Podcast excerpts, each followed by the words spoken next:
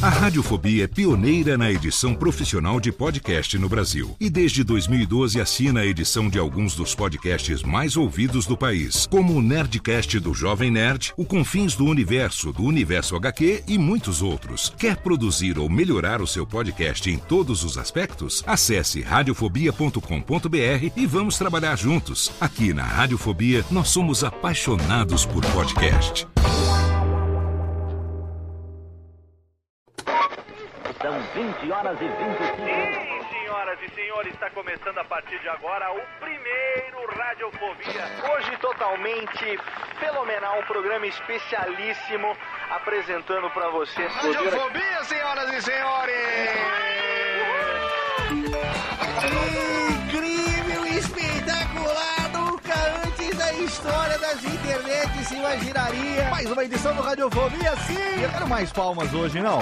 Quero muito mais palmas, porque hoje Está no ar o Radiofobia. Desde 2009, trazendo pro podcast o melhor clima do rádio ao vivo.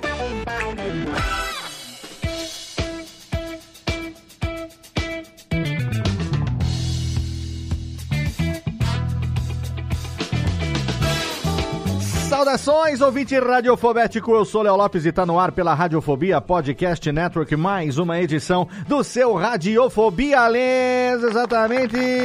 Aqui estamos hoje num programinha raiz, hoje casa cheia, muita gente aqui, nossos integrantes estão aqui hoje para falar com você, sem convidados, estamos aqui com um programa do jeito que o Japa gosta, programa para falar sobre Michórdias. E a Michórdia do episódio de hoje é algo que mexe com as nossas vidas, porque nós vamos falar de games, nós vamos falar de joguinhos, joguinhos de videogame. Será que são joguinhos de videogame ou são entretenimento? Nós temos, todo mundo tem filmes, séries, livros, é, novelas, e, enfim, coisas, músicas, né?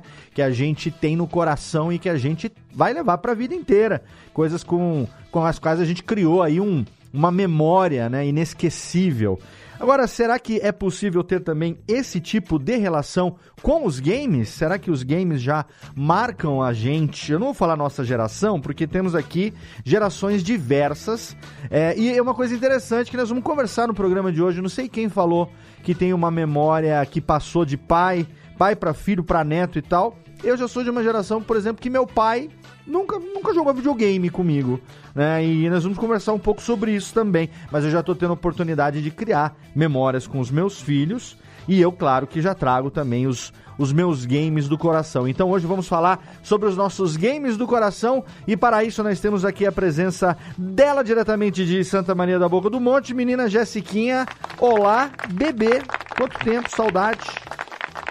Quanto tempo, né? Eu também tô com saudade. Não é? Quanto tempo que a gente não se vê já desde dezembro, estou com a saudade. mas... E gravações também, estávamos Gravações. aí há um mês sem gravações. Você também é da geração que está fazendo memórias de videogame é, com sua filha, por exemplo? Não, não tem, é rela- mais cons- consigo mesma. É, as memórias com a minha filha são bem mais recentes por conta do Just Dance, né? Aí a Ah, gente dançava juntas. Just Dance. Just Dance. legal. Tem umas danças que são de duplinha e tal, pra pontuar tem que ter o P1 e o P2, né? Aham. Aí a gente. Mas assim, meu pai chegou a jogar videogame comigo, mas é, não era nem videogame, era, como é que é? T- TK? Era Pong, era Pong, era um negócio que ia de um Pong, lado pro outro. Pong. Olha, era mesmo. Pong. Mas tinha, eu acho que era TK1000, é isso? T- era o nome do. TK2000, computador, né? TK90X. eu Isso, tenho um aqui, o que- TK85. Que rodava na televisão. Isso, é, tinha aquela com caixinha fita de cassete. caixinha de RF e rodava MSX, MSX. MSX, eu também era, eu sou da época do MSX. O MSX foi É. o meu videogame da adolescência. É, que legal, Esse meu pai jogou comigo. Muito Olha aí. Pac-Man jogamos. Que legal. Vamos falar daqui a pouco então quais são, quais serão os games do coração de Jéssica Dalcin. Vamos saber já já, assim como vamos saber também quais são os games do coração de Thiago Fujiwara, que é um pouco o ponto fora da curva, porque esse japonês tem quantos são? 10 consoles em casa, Thiago? São 10 consoles Caraca. e eu só, só parei de comprar porque não tem mais estante aqui pra caber. Mas você é eu, que nem... eu acho que essa informação merecia até um reverb, Léo. Não dá pra botar São- reverb no Thiago agora. Eu posso fazer Então, eu aqui você, não, você 10! tem Você tem 10 consoles, Thiago Fujiwara. É isso aí, ó. 10 consoles e, cara, se você Não olhar joga na nem minha... dois. se vo- Não, não, só jogo um, mas se, Mas se você é que nem o Johnny Kane, que ele fez uma estante para exibir em sua sala os consoles, assim, tem todo um display, uma parede inteira, ou eles são exibidos delicadamente dentro do seu armário? Não, o meu, ele está num armário que eu comprei exatamente pra isso, mas é pequenininho, eu não imaginei que eu ia comprar mais. Mas eles né? estão expostos ou estão Estão- fechados? Estão expostos aqui. Queremos mas eu- fotografia para postagem do episódio, hein? eu O mando. Thiago Colo- só joga lá na casa do irmão dele. Coloca no 5. Instagram. E o Thiago eu- que eu ganhou queria- dois Play 5 na promoção da Coca-Cola, puta cagão. Exatamente. E eu acho que não ficou com nenhum, que, eu- que não me falha a memória. Ou ficou com um, Não, pelo menos. fiquei. Ah, Eu bom. tenho um, meu irmão tem o outro. Eu lembro que ele chorou na época, "Ah, que bom de ser pobre, ganha o console, mas não tem dinheiro pra comprar jogo. Porra, o cara ganhou um negócio, fica aí se lamentando, pô. Mas foi na a pande- pior parte você já conseguiu. É, pô. uai, todo, Mas numa época que todo mundo queria comprar e não Eu tinha disponível. Então, mas numa Eu época tava- que todo mundo queria comprar e não tinha disponível, entendeu? Agora Uhum. tem fácil aí. É, e agora eu quero comprar coisa velha e também não é disponível. O pessoal Olha aí. acha que coisa velha é preço de ouro, né? É, vintage, coisa velha, agora chama vintage. É um jeito chique de falar. Vou nós, cobrar. é, nós é vintage, né? É, é um jeito chique. Ah, Esse, esse gravador aqui que eu tenho aqui na minha imagem, aqui em cima do gravando aqui, ó, é um Akai, tá funcionando, né? Eu não sei exatamente qual o modelo, mas eu comprei aqui em Serra Negra num cara que reformou, botou ele pra funcionar e paguei 250 pau. Não é caro pra um, pra um toca-fita funcionando e bom desse. Que ele tá- com uma fita dentro que é o Djalma Jorge Show especial do Arra, só pra você ter uma ideia. Se bobear, eu boto tá pra tocar na mesa qualquer hora dessa aqui. E por falar em memória, quais serão as memórias de um pequeno mancebo que acaba de completar 31 anos, menino Jeff Sters, Sters? Olá, meus queridos amigos. Olá, Léo. 31 Ah, eu- primaveras, parabéns, viu? By the way, parabéns pros dois, né? Recentemente tivemos aí aniversário de menino Thiago Fujiwara e na sequência de menino Jeff, parabéns para vocês, os dois. Muito obrigado. Nós Parabéns. somos quase, somos quase charás de aniversário, né? Quase parceiros, de 10 anos de diferença. Exato, o Jeff É. fez 31, o Thiago fez 51, então... Não, não, desculpa. Exatamente. Mas, ô Jeff, você, você é um menino que não, não, não é que nem a gente que é geração Odyssey, por exemplo. O primeiro console que eu tive foi o Odyssey com teclado. A gente jogava é, Cryptologic, Matemágica.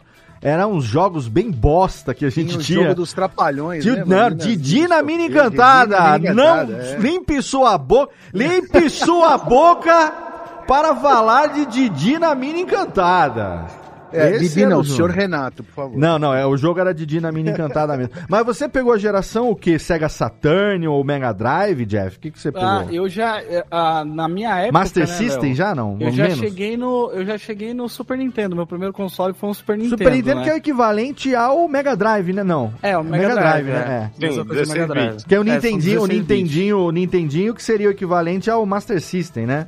Eu acho, né? Isso. É. É, eu, eu tive, assim, como console funcional, primeiro eu Que era tive 8 bits, um 8 Nintendo. bits. E eu falo funcional porque Porque quando você tinha um que não funcionava, criança- você ficava que nem retardado olhando pra televisão em É, preto. então, exatamente, eu ganhei um da, do, do ex-patrão do meu pai, que era um Atari. Na verdade, É. eles chegaram a me dar dois até. Eles me deram também, cara... Tá quebrado, Você dá lembra do quantos Voltron? quiser Você também, lembra né? daquele robô Voltron, que era um chique? Então, eu ganhei esse também, já perdi. Mas então, mas o videogame nunca funcionou, nunca consegui fazer ele funcionar. Então, assim, meu console de fato foi, foi entrando mesmo no, no Super Mario World e um joguinho do Mogli, que eu gostava muito. Aí depois foi Nossa. Mortal Kombat. Mas eu já comecei já nos 16 bits aí. Eu, eu vou falar daqui a pouco de um joguinho que eu joguei muito na minha vida, não no meu console, porque eu não tinha esse console, que era o, é o jogo do Aladdin no Mega Drive. Nossa, isso é muito legal. É Jogo- o mesmo do Super Nintendo, né? É, Aladdin mesmo, no é Mega muito Drive, legal. fenomenal. E para encerrar aqui hoje nossa, nossa, nosso time de Encerrar já vai acabar? É, pensei Não. que tinha acabado já. Pra, ah, não, pra encerrar não, tem dois, né? Eu tô maluco. A casa tá cheia. Hoje, menina Lana era pra estar gravando aqui com a gente também, mas teve aqui uma pequena, uma pequena congestão, então vamos mandar um beijo para a menina Lana, Melhoras desejando pra ela. pronta recuperação pra nossa querida Laninha. Já já estará de volta aí no pique total. Ela, ela que tinha memes para falar de Diablo 4, que é um jogo que, que ela mandou um meme lá que é muito bom, que é como é que é o, o, o, o, negócio lá do Michael Wazowski tentando explicar pros pais que Diablo, Diablo não, era, não é um jogo de satanás, um negócio Demônio. assim, de- do demônio. Aí um pastor embaixo comentando, falando assim, como pastor e jogador de RPG, eu posso afirmar que Diablo 4 é mais uma boa justificativa pra descer o cacete no capeta. Tá ótimo. Falei, memes da vida real, muito bom. e por falar em memes da vida real, esse aqui tem um pouca história de videogame também, Menino Macoge. Acredito, acredito eu, hein? Presumo eu, não sei. Olá, Léo. Olá, meus amigos. É, Ah, meus eu- amigos. Eu, eu- eu sou um cara que tá que flutuou ali entre os jogos de PC mais pra frente, mas começou efetivamente no Atari. Atari, Atari, Atari, como é que Atari, era? Atari foi meu primeiro videogame da 2800, vida. 2800. Não, era, não tinha nem nomenclatura na época. Era o Atari- dois- era o escrito 2600 com- já era o era gradiente. o 2.5. O seu era o Atari escrito com hieróglifos. Olha, em era sânscrito. dureza, viu? Era dureza, viu? Jogava E na olha- pedra de Roseta. E Na o, pe- Decathlon, e o Decathlon que jogava no Atari. Fliperama vale também, coisa, viu? Falar aqui que fliperama vale Ah, também. vale, hein? Aí, ô, pô, Eu aí pensei Vale nisso, tudo. Não falei nada, mas tamo Caramba, junto. hein? Não, Ainda se mais é- se tiver cinco Vale. tio fumando derby atrás de você. Vale fliperama Essa camisa do também. Estácio aí me lembra muito fliperama. Exato, porque Estácio Muito. está com a camisa de Teenage Mutant Ninja Turtles. e Nossa, o que joguei Turtles in Time lá foi um dos jogos que eu mais joguei no fliperama também. É. E me admira saber que esse jogo chegou em Belém do Pará, menino Estácio. Daí. Chegou semana passada. Ele tá jogando ainda, inclusive. A versão remasterizada, né? Mas eu queria fazer uma sonoplastia aqui. Sonoplastei. Vamos lá, gente. É o seguinte, eu vou puxar aqui. É o seguinte, assim, ó. Não pegou, não pegou o barulho pegou. da soprada. Assopra Não mais longe, do, mais longe Vou do soprar. microfone pra pegar. com ruído. Ah, pegou mais ou menos. Parece um pato morrendo. É. mas- É isso aí, ó.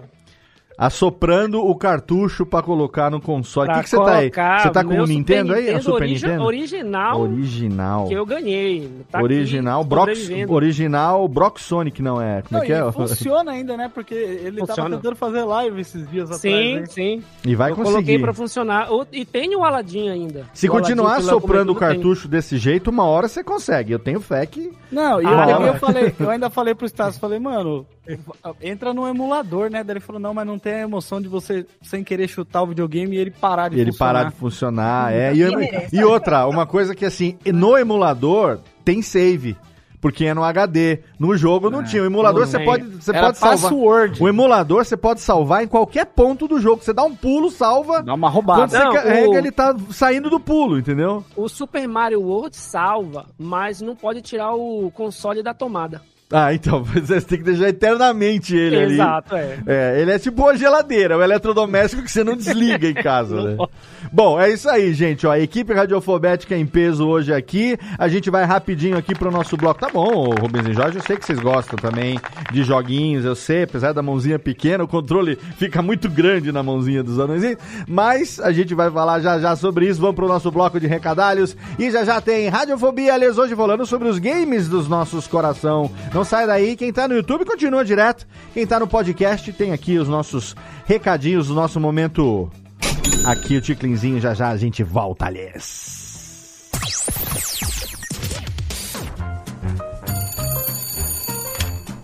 Alô, Alô, é, é da rádio, é? é da Radiofobia, filho. Então, é que sabe que eu mando carta pro programa toda semana, tem uns 10 anos já, mas ninguém nunca leu as minhas cartas, rapaz. Carta, lindo, sério? Em pleno século XXI? E você ouve onde? No gramofone? Mas não tem nenhuma carta por aí, não, é? Ah, eu queria tanto ouvir o meu nome no programa. Tá, e qual é a sua graça? É Ostrogésilo, Ostrogésilo.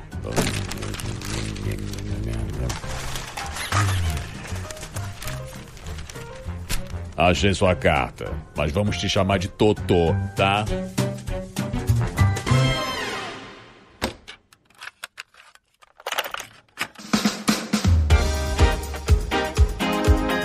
Vamos rapidinho, prometo que é rapidinho hoje aqui pro nosso bloco de recadalhos, porque esse programa, ó, ele tá gigante, mas ele tá muito, muito legal. Foi um papo muito gostoso. Espero que você aí se divirta ouvindo, tanto quanto a gente se divertiu gravando esse papo. Lembrando que se você tá ouvindo no podcast, você tem lá o nosso canal no YouTube que você pode acompanhar as gravações ao vivo. Já há muitos anos que a gente faz isso, youtube.com barra radiofobia. Vai lá, se inscreve no canal e você vai poder acompanhar as gravações ao vivo. Geralmente acontecem a cada duas semanas, às segundas-feiras à noite ou terça-feira, dependendo da agenda do convidado, dependendo da agenda da galera. Então, geralmente segunda ou terça, oito e meia da noite, ao vivo lá no nosso canal do YouTube, a cada duas semanas tem gravação do Radiofobia. Mas se você quiser saber em primeira mão quando tem uma nova gravação agendada, o jeito mais fácil é seguir a gente nas redes sociais, no Twitter, no Instagram, o link de todos os participantes do programa, o meu, tá tudo lá na postagem do episódio. Mas se você entrar no nosso grupo de produtores, apresentadores e ouvintes dos nossos podcasts no Telegram, aí é muito mais fácil porque você tem contato com a gente ali no dia a dia. É de graça, não precisa pagar nada. Você tem contato comigo, com todos os integrantes, com todos os produtores dos nossos podcasts aqui, além de uma galera muito legal da Podosfera, ouvintes, podcasters, que estão ali com a gente no dia a dia e ali naquele grupo. É a nossa grande quinta série. É o lugar de trocar ideia, de mandar link, de fazer jabá do seu programa, de receber em primeira mão os links para saber quando vai ter gravação, as artes dos episódios, quando elas ficam prontas, trocar meme, trocar informação. É muito legal. Então entra lá t.me barra Radiofobia Network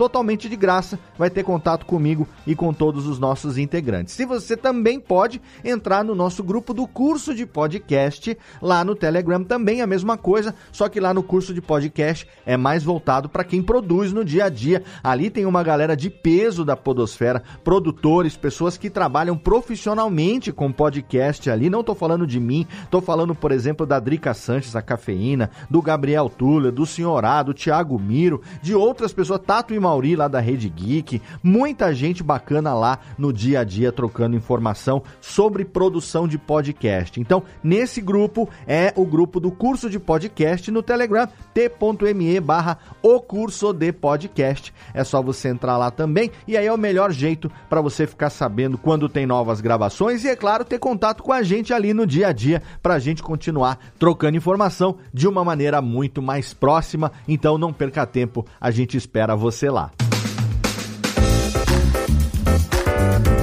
E aqui, é claro, para encerrar, eu quero rapidamente indicar o nosso parceiro de 13 anos de hospedagem. Sim, estou falando de HostGator. Estamos desde 2010, acabamos de completar 13 anos de parceria com o HostGator. Eu não estaria há 13 anos utilizando o mesmo serviço de hospedagem se ele não me desse tudo que eu preciso para poder manter os meus sites no ar com segurança, com tranquilidade. HostGator tem com certeza um plano que cabe no seu bolso, um plano que cabe no seu projeto. Se o seu projeto ainda não tem um site, ele precisa de um site. Uma das poucas coisas que continuam relevantes na internet é ter um site próprio. Muita coisa vem e vai, muita ferramenta vem e vai, mas ter um site próprio, com um domínio, com o seu nome ali, para poder indexar direito, fazer um SEO de qualidade, para poder aparecer bem nos mecanismos de busca, para você poder ter tudo organizadinho ali do jeito que você gosta, continua extremamente relevante. E é claro, eu indico fortemente HostGator porque nós estamos lá apenas há 13 anos. É isso. Eu arrisco dizer que a parceria entre Radiofobia e HostGator é a parceria mais longeva da história da podosfera brasileira. Muito podcast que está aí há muito mais tempo do que a gente não tem uma parceria assim com a mesma empresa por mais de 10 anos, 13 anos, que nem a gente. Eu fico pensando, tentando lembrar de algum podcast contemporâneo do Radiofobia, que tá aí há tanto tempo quanto a gente, que tenha uma parceria assim com a empresa e não, não lembro. Se você lembra, você me fala aí na postagem do episódio, deixa um comentário para me corrigir. Mas HostGator está com a gente há 13 anos. E ó, melhor coisa é você conseguir, é claro, assinar o seu plano de hospedagem com desconto. E a HostGator dá até 50% de desconto para o nosso ouvinte se você entrar pelo link dedicado que está lá no nosso site. Tem dois lugares, radiofobia.com.br barra podcast, entra lá, no rodapé da página, você vai encontrar ali um banner escrito hospedado por HostGator. É o mais fácil. Você clica ali, vai ser direcionado para nossa página de parceiro para poder assinar o seu plano com desconto de servidor compartilhado, dedicado, VPS, enfim, dentro da sua necessidade. A outra maneira é você entrar na postagem individual de qualquer episódio. Lá você vai encontrar um super banner, que é aquele banner mais compridão, com o Snap, que é mascote da HostGator, aquele jacarezinho simpático. Clicando ali, você também vai ser direcionado para o mesmo destino, a nossa página de parceiro, aonde você vai poder garantir até 50% de desconto para ser feliz como nós somos há 13 anos, tendo o seu site hospedado em HostGator. Agora, Técnica, sem mais delongas, roda a vinhetinha, chama de volta meus amigos, porque é hora da gente garimpar. Você viu a arte? Que legal, a arte do episódio. A gente estreia nesse episódio aqui uma parceria também com meu querido amigo Sandro Rodio, o Rodiossauro, exatamente. Tem o um link lá na postagem do episódio para você poder acompanhar o Sandro Rodio no Instagram. Se você quiser encomendar a sua ilustração, se você quiser encomendar a sua caricatura. Eu tenho as minhas caricaturas, eu tenho o meu pack de caricaturas, de figurinhas que o Sandro fez para mim e eu tenho ele lá. Se você entra no nosso grupo do Telegram, você tem lá disponível também. Eu com várias caras diferentes, enfim, muita coisa que o Sandro fez nesse estilo do traço dele que é muito legal, que tá na ilustração desse episódio. Espero que você tenha gostado. Ele fez ali eu de, de Dinamina Encantada, misturando um pouco ali com aquele personagem do Virtua Fighter lá que tem. Você vai ver que tem uma cumbuquinha de, de saque ali do lado também. Tem os consoles e tal, e tem as caricaturas dos participantes do episódio de hoje. A gente tá nesse programa exatamente fazendo isso, garimpando os games do nosso coração. Então é hora de você curtir esse episódio nostálgico e totalmente gamer do nosso Radiofobia, aliás. Radiofobia! Radiofobia!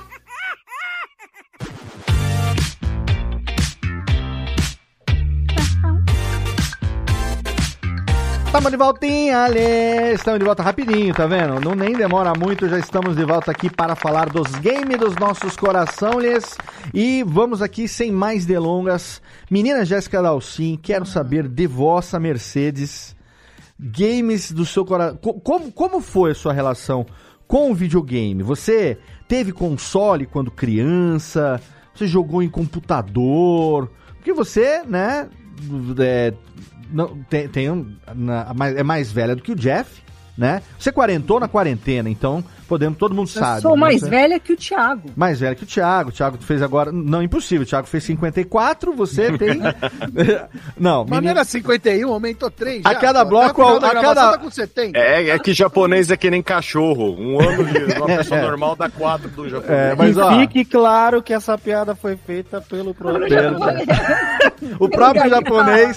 Já japonês está. Agora, ó, eu vou te falar que esse negócio de envelhecer um ano a cada três anos é foda, porque eu lembro que eu tava revendo as fotos de quando eu comecei a namorar. A Nath tem quatro anos, né? Essa barba que tá toda grisalha aqui, essa barba era escura há quatro anos. Então, né, o, o Macoge tá aí que não me deixa mentir sozinho. Ano que vem estaremos, tudo de, de- correr bem e der certo os planejamento. Natal, podemos tirar até um troco aí já de Papai Noel, porque é só. É, Ah, eu já tô deixando já é, pra ó, esse ano aqui. é ó, só Papai cultivar Noel, de agosto, de agosto pra frente e não tem vôlei que resolva a barriga Não. do Macode, não. Então, vai fazer E cosplay. Nem na academia, viu, Léo? Nem. Não, academia. nem academia. Inclusive, ô, ô, Júlio, inclusive eu queria saber o contato dessa academia que você paga por dia aí, porque todo dia você posta que tá pago. Eu Tá não É, isso. entendi. Inclusive, gostei de uma foto outro dia que deu para ver o volume escrotal de Júlio isso?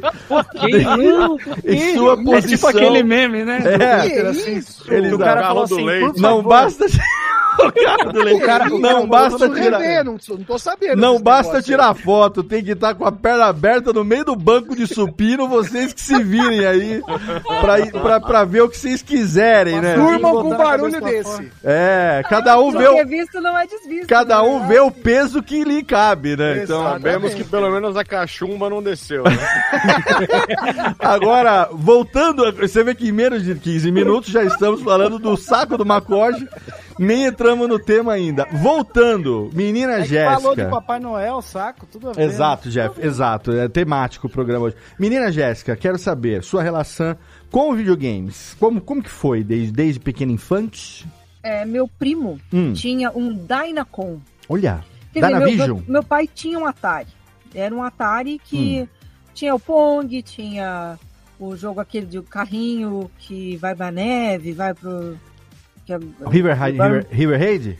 é, pode ser. Aquele que passa no negocinho pra abastecer Não, é assim. enduro. tucu, tucu, tucu. Enduro, do carrinho é enduro. Enduro, a do carrinho enduro. enduro, tá. Que tinha fase, a fase da neve, era horrível. De noite. De noite, exato. E a gente jogava com. Eu jogava com meu pai. Mas é, depois eu lembro que a gente parou de jogar porque alguma coisa estragou no Atari e o meu pai arranjou esse computador que era de ligar na TV e que tinha Pac-Man. E a gente tinha que esperar ele esquentar. Era uma viagem muito louca. Era, Era- a lenha. Movido É. a, álcool na época. Exato. Não. Sei lá o que, que era, mas ele tinha. Ele tinha que carregar, eu acho, que os dados que estavam numa fita cassete Isso. Uhum. para fazer a, a projeção na TV. Então, mas aí, uma vez estando tudo conectado, a gente E ele ficava fazendo horas. aquele. É. Sinal de fax, né? Sinal de conexão dial-up. É, Não era carregando. alto. Carregando ele na memória, na memória ROM, no caso, né, do, do computador. Não, era RAM, RAM no caso, né? Do RAM, eu acho computador, que ele né? funcionava, ele não tinha, memória, não tinha como ter memória ROM, eu acho. Era RAM, é, né? Era RAM. É. Carregava lá e, e era um joguinho bem, bem arcaicos, né? Isso, e aí a gente, mas é aquela coisa que não tinha definição nenhuma, mas você usa a imaginação Isso, exato. e pode ser qualquer coisa, né? Então, às vezes Um é... pixel que era um quadrado gigante pode ser qualquer coisa, né? É. Um quadrado é uma era bola. legal. A gente não tinha opção, né? Então se divertia muito. E, e era um momento que eu tinha com meu pai, assim. Ele Legal. mesmo de, de jogar. Uhum, Mas videogame mesmo eu fui ter quando eu já tava no que seria hoje o ensino médio. certo. Porque aí eu tenho uma irmã quatro anos mais nova, né? Daí já era uma coisa que valia a pena pra nós duas. Sim. E aí o meu pai comprou o tal do Master System Super Compact. Olha. Que ele era desse tamanho. Ele era um grande. Um grande. Um grande controle com uma antena, né? Ele tinha uma Exato. antena. E nós descobrimos que ele conectava, sem ter a fiação toda, só pelo poder da, da antena, Hum. ele conectava nessas televisões pequenininhas que são com rádio. É porque acho que ele emitia branco. um sinal de UHF, né? Eu acho que sim. e você que virou- sintonizava em- no UHF, A provavelmente. gente levava ele e a TVzinha para tudo que era lugar, sem precisar de parafernália, de conectar antena, nada. Lindo. Era só plugar na tomada num T, plugava um de cada lado, diversão garantida. Nossa, que E legal. preto e branco não tem problema. Que e aí legal. a gente podia a minha mãe chamava, né? Ah, vamos, tá na hora de almoçar, senão eu ia desligar. Aí a gente só desligava o botãozinho da televisão, mas o, computa- o, o, o videogame, Videogame continuava ficava. rodando o jogo, né? Aham. Aí a gente almoçava com um olho e, E, o outro ligava assim, né? O botão, aquela televisão que fazia assim, É. pleque, aí ia devagarzinho, assim, pra não fazer barulho. É. E aí era pra deixar o negócio ligado, na verdade, ele ficava Almoçava era o com o olho no peixe, outro no gato ali. Pra ninguém tropeçar na TV, ninguém fazer nada. Mas assim, assim zerei Sonic. Olha aí, olha, olha que isso é um feito, hein?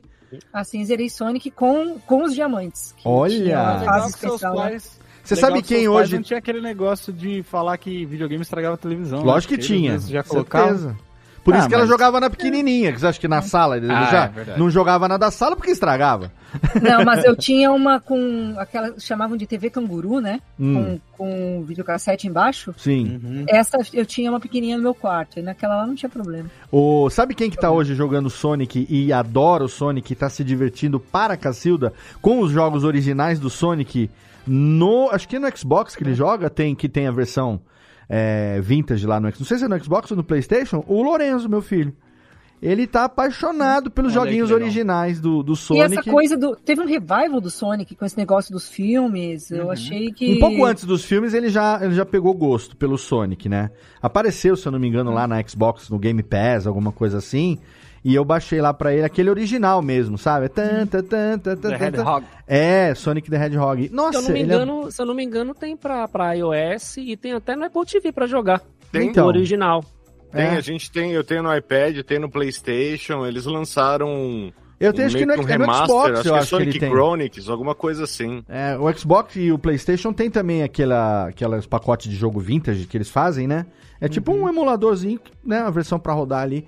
Mas ele tá se divertindo com o Sonic também, então... Tem muito tempo eu joguei em computador, porque era. Por não, por não ter o videogame, né? Sim. Então, Prince of Persia.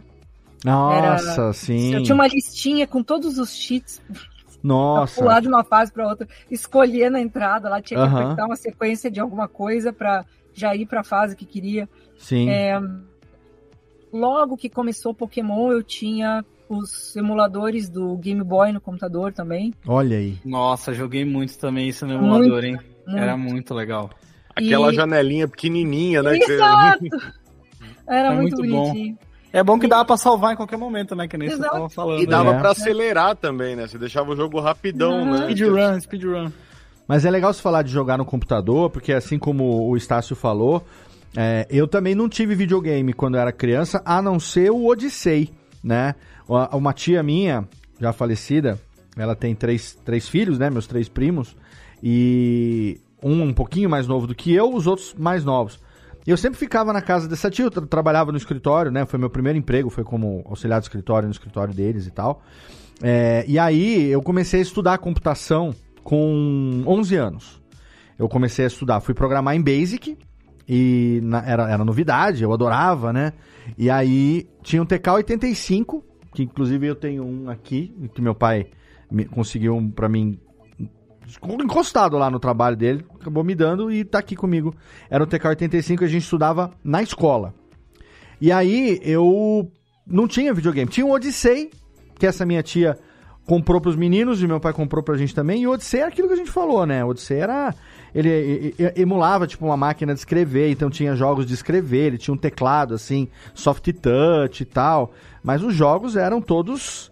É aquilo, o pixel onde a bola é um quadradão, né? Você tem que imaginar que aquilo é uma bola. O Didi na Mina Encantada, por exemplo, era um homem palito que tinha um T na mão, que fazia de conta que era uma picareta. Careta. Você tinha que imaginar que aquele homem palito era o Didi na Mina Encantada, subindo e descendo escadinha. Aí tinha uns blocos maiores que eram as pedras, que ele tinha que picaretar, pegar a pepita de ouro. E com a pepita de ouro, ele tinha que ir pra saída. Basicamente era isso. E ele tinha obstáculos. E era um jogo de horizontal, é, vertical, assim, de escadas e plataformas e tal. Mas era aquilo que a Jéssica falou: você tem que usar, a imaginação para fazer de conta que aquilo é aquilo mesmo. Então, Odyssey é um jogo que um videogame que meu pai tinha comprado lá uns par de cartuchos, mas a minha tia tinha dinheiro e comprava muito cartucho para os meninos. Então ela me emprestava. A cada quanto tempo eu pegava lá uns cartuchos, mas não tinha muita graça. Ninguém na minha família teve Atari. E aí por conta da escola de computação, rapidamente é, eu comecei a ter acesso. Não sei se vocês lembram, quem é mais velho lembra. Antigamente tinha um negócio que chamava Catálogo da Fotótica. A gente recebia pelo correio o catálogo da Fotótica, que vinha com Fotótica, para quem não sabe, era uma empresa que revelava fotografias, vendia filme, revelava fotografia. Aí, tipo, a cada três, quatro, se você revelasse quatro, cinco filmes de 36 poses, você ganhava uma famosa maletinha térmica da Fotótica. Você que era um- milionário se você conseguisse fazer isso. mas, é- mas você ganhava uma maletinha Era térmica. branca, não era branca? Não, amarelinha. Tinha branca, amarelinha. Eu lembro da amarelinha. Vou ver se eu acho Era foto pra colocar no post da maletinha térmica da Fotótica. E o meu pai gostava, tirava foto e tal, de quando em quando, e sempre tinha esse catálogo da Fotótica. Aí, por conta de estudar na escola e não ter um computador em casa, é, saiu o- a evolução do TK85, que era o TK90X, da Microdigital, que era a empresa brasileira que licenciou essa linha do ZX Spectrum, né, que é o equivalente ao TK2000 e tal, que a Jéssica tá falando, mas ele era pequenininho, pretinho assim, e o TK90X, eh, qual a evolução dele do TK85? Que ele já era colorido. Então você tinha aquele, é, é, aquele conversor de RF que você ligava na entrada da antena da TV, escolhia lá um canal que você fazia sintonizar, geral, geralmente dois ou três. Né? Então aquela TV lá você escolhia se assistia a cultura, aqui em São Paulo, a cultura ou o videogame. E aí a gente ficava no, no, no computador. E aí, cara, eu fiquei uns meses e meses e meses fazendo chantagem emocional com meu pai, largando o catálogo da fotótica aberto na página do TK90X, assim. Eu esquecia na porta do quarto dele, eu esqueci em cima da mesa. E aí, qual não foi a minha surpresa que teve? Não sei se foi o Natal, o aniversário, que eu ganhei esse TK90X e era isso. A gente tinha revistas, catálogos, a gen- que a gente recebia fazendo um mensalmente. Inception no pai dele. Não, não, Não. não esqueça a minha calóide. Aí ele, né? co- é, aí ele comprou pra mim. Só que aí você. Como é que era o jogo? Era como a Jéssica falou. Você tinha que comprar a fita cassete com o jogo gravado. E aí você fazia através do, do, do gravador, que você conectava o gravador, o tocador de fita cassete no computadorzinho. Tape. É, ele ficava no modo load ali, carregando. Só que onde que comprava? Que eu aqui no interior de São Paulo não tinha. Tinha revistas também. A gente comprava, pagava o código. Código postal não, era cheque postal, negócio, código. Como é que chamava? Vale era cheque postal, postal cheque postal, vale postal. Pagava no correio aqui, mandava o pedido, aí eu falava, ó, eu quero o jogo tal, tal e tal. Aí, sei lá, três semanas, um mês, dois meses depois, você recebia a fita cassete, escrito, batida datilografada e tal, ó. Do lado, lado A tem Goonies, tem Pac-Man, tem não sei o que e tal. Lado B, sabe? E, nossa, isso foi anos, tanto no TK90X quanto no Expert, que é o MSX, que foi o meu principal videogame durante anos, foi o MSX. Né? Eu não sei se você lembra, Macode, você que falou também do MSX aí. Não, que a o gente, MSX eu lembro. a gente tinha o um- Expert da Gradiente e Eu tinha, tinha um o desse, e tinha o Hot Beat. O Hot Beat que era da, não sei se era da, não era da Sony. Era, tinha dois, duas versões de MSX no Brasil, tinha o Hot Beat e tinha o Expert, que era foi a Gradiente que, que licenciou e Eu trouxe. tive um desse expert, tinha um teclado cinza com umas teclas em azul. Verde, um- azul, é, tinha um joystick todo futurista e tal. Ele tinha Uhum. duas entradas de cartucho na frente. Aí depois saiu o MSX2, que era a versão que já veio com. Tinha a versão do MSX que vinha com o, o, o data corder próprio. Hum. E Uhum. depois já teve o MSX2, que foi o primeiro computador desses, assim, que veio com um disquete de 3,5. Que era aquele disquetinho pequenininho, que já Sim. era a evolução do disquetão de 5 e 1 quarto, E um quarto. que a gente usava pra jogar, pra rodar nos, nos, nos 286, nos 386 da vida, aonde foi o primeiro é, Prince of Persia, Jéssica. Sim. Que era O- naquele disquetão de Nossa. 5 e 1 quarto. Você me desbloqueou uma memória. Isso Eu é. ia dizer isso agora, me desbloqueou ma- a mais, memória. pra frente, mais pra frente até do que o, o MSX, mas você me desbloqueou uma memória, assim, de você na época do PC. E eu lembro que eu andava na minha mochila com uma caixa, tinha uma caixa com um monte de, de disquete. Aí você vai na casa de um amigo, o cara, olha o jogo que eu tenho aqui, tem um jogo de kart. Aí você, qual que, quanto que pesa esse jogo? Cara, ah, é tantos megas. Você fala, copia pra mim, aí você ia copiava um Não, não, não, não, não, não. Não, tantos kbytes. Quantos disquetes Quantos disquetes? precisa? Isso, isso. Quantos disquetes? Pra ver se você tinha na mochila o suficiente. Porque o disquete, o disquete de, de 5 e 1 quarto, não, o disquete de, de, de 3,5, grandão era pequeno. ele, né? ele a capacidade dele Não, era, era 12, pequeno. né? era 3.5 megabytes. 3.5... Não, o, o 5 e um quarto era, era, era pouco. e Não, o não. 3,5 era 1,44. Um- 1.44 megabytes. 3,5 Exato, pequeno. Exato, exato, é isso O mesmo. grandão era ainda menos. acho que Era menos. 512. É, 512, isso. 512, É, né? 512. Era isso mesmo. E aí você tinha que E saber aí, em, em aí o quantos, pessoal mais novo vai só pra falar, cada jogo deu, um- tinha uns 20 disquetes. dependendo do jogo, tinha mesmo. Inclusive tem uma cena muito legal, vocês estão falando aí, né, do disquete e tal. Aí uma vez eu vi um vídeo que os caras mostraram um disquete pro, pra um, uma criança. Ah, jovem já sei o que você vai falar. Aí ele falou, nossa, mas por que, que fizeram a impressão 3D do botão, Do botão de salvar. Salvar. é, não, é muito bom isso. É cara. muito bom, é muito bom. E nessa época do MSX, ó, jogos que. Foi o, foi o que eu mais joguei, com certeza, né? Foi, foi, o, foi o MSX, foi o meu principal videogame durante muitos anos. É, Eu só fui depois ter o meu primeiro videogame mesmo de console no Japão, quando eu comprei, quando eu morei em Nagoya, em 1996, eu comprei o Sega Saturn quando lançou. E eu lembro Aí de... você aí você tava na fonte, né, Léo? também. E, não, então, e eu lembro de ter ido, fonte. eu lembro de ter ido em Nagoya. Eu, eu, eu fui algumas semanas antes, comprei um voucher que me garantiu lugar na fila pra no lançamento poder ir lá. E aí o voucher dava lugar na fila. Aí no lançamento fui lá nessa loja pra poder comprar o Sega Saturn, que eu joguei durante o período que eu fiquei no Japão, dali pra frente, mais, sei lá, um pouco menos de um ano. E não pude trazer pro Brasil por incompatibilidade de, de fonte. NTC pau M. Não, de fonte nesse Ah, de caso. fonte? É, porque no Japão, ainda naquela época, ó, a voltagem, aqui a gente tem a partir de 110, né? 110, é- a gente fala 127 volts, mas é 110.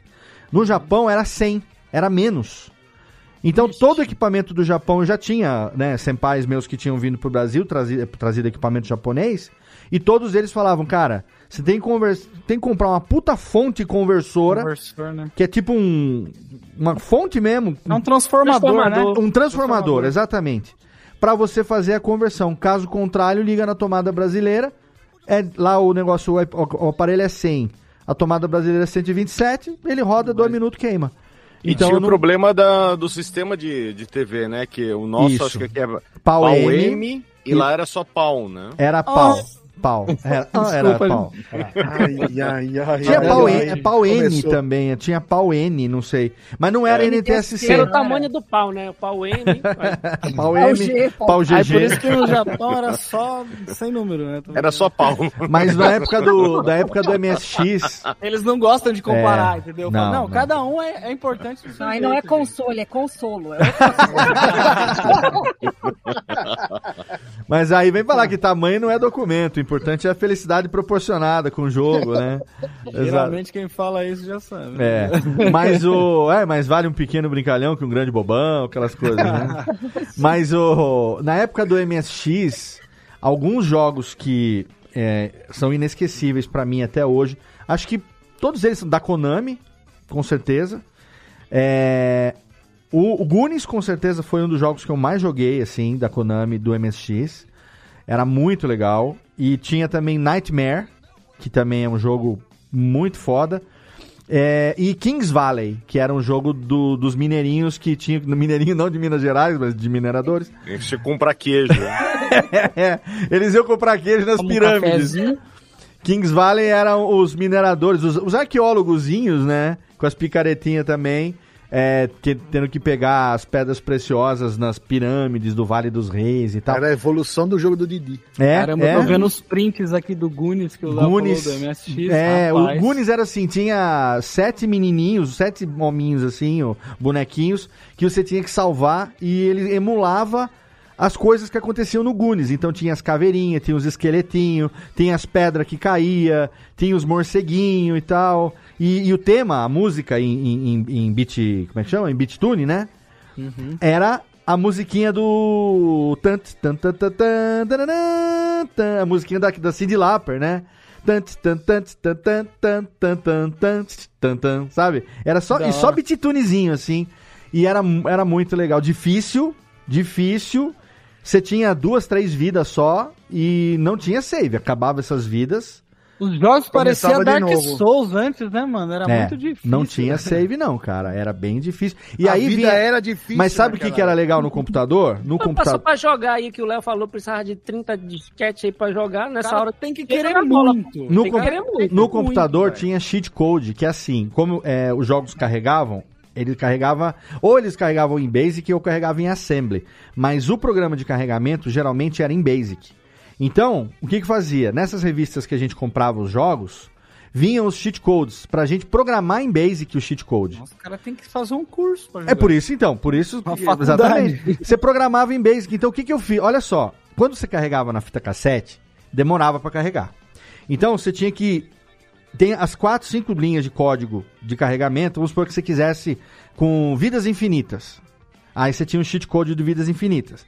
Ah, in- in- é, invencibilidade, que é tipo, você ficava intangível, assim, God sabe? Mode. É, God Mode. Você- mas tinha um código em Basic pra isso. você só podia digitar um código, você tinha que programar, na verdade. Linha 1, run, linha 2, load, linha 3, carregue isso, linha 4. Tinha que fazer um, era um programinha em Basic, que você tinha que, a cada vez que você carregava o jogo, você tinha que ir lá e você tinha que digitar o código.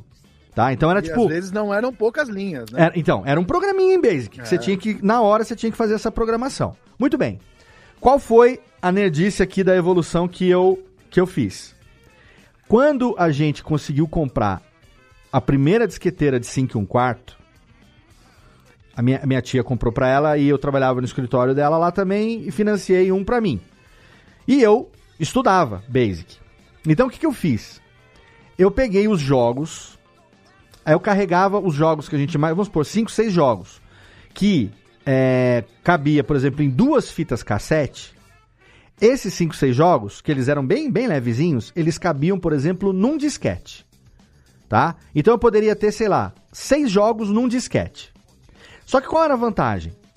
Eu poderia criar um auto-exec no disquete que quando eu colocasse o disquete no computador e carregasse, esse auto-exec, ele iria abrir um menu e aí eu fiz, cara, a minha grande sacada, que eu ganhei uma grana com isso, pouco, né, mas na época de moleque, que era o seguinte, eu criei a marca Elo Perdido Games, que era o meu apelido, Elo Perdido era, era o meu apelido. Não perguntem por quê, nunca vou explicar.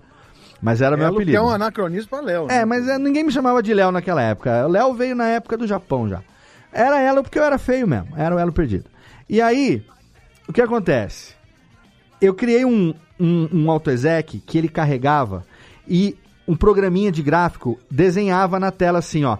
Pipi, pipi, um E, pipi, um L, pipi, ele fazia um O e aí vinha ordenadas e abscissas, ele fazia o eixo X e o eixo Y, e o O ele virava um mundo, um tipo uma estrela da morte.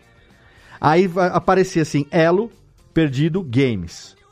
Aí vinha Elaborado, lá, elaborado. jogos, disquete, jogos E assim 1. nasceu a linguagem neutra. Disquete, jogos 1. Jogos 1.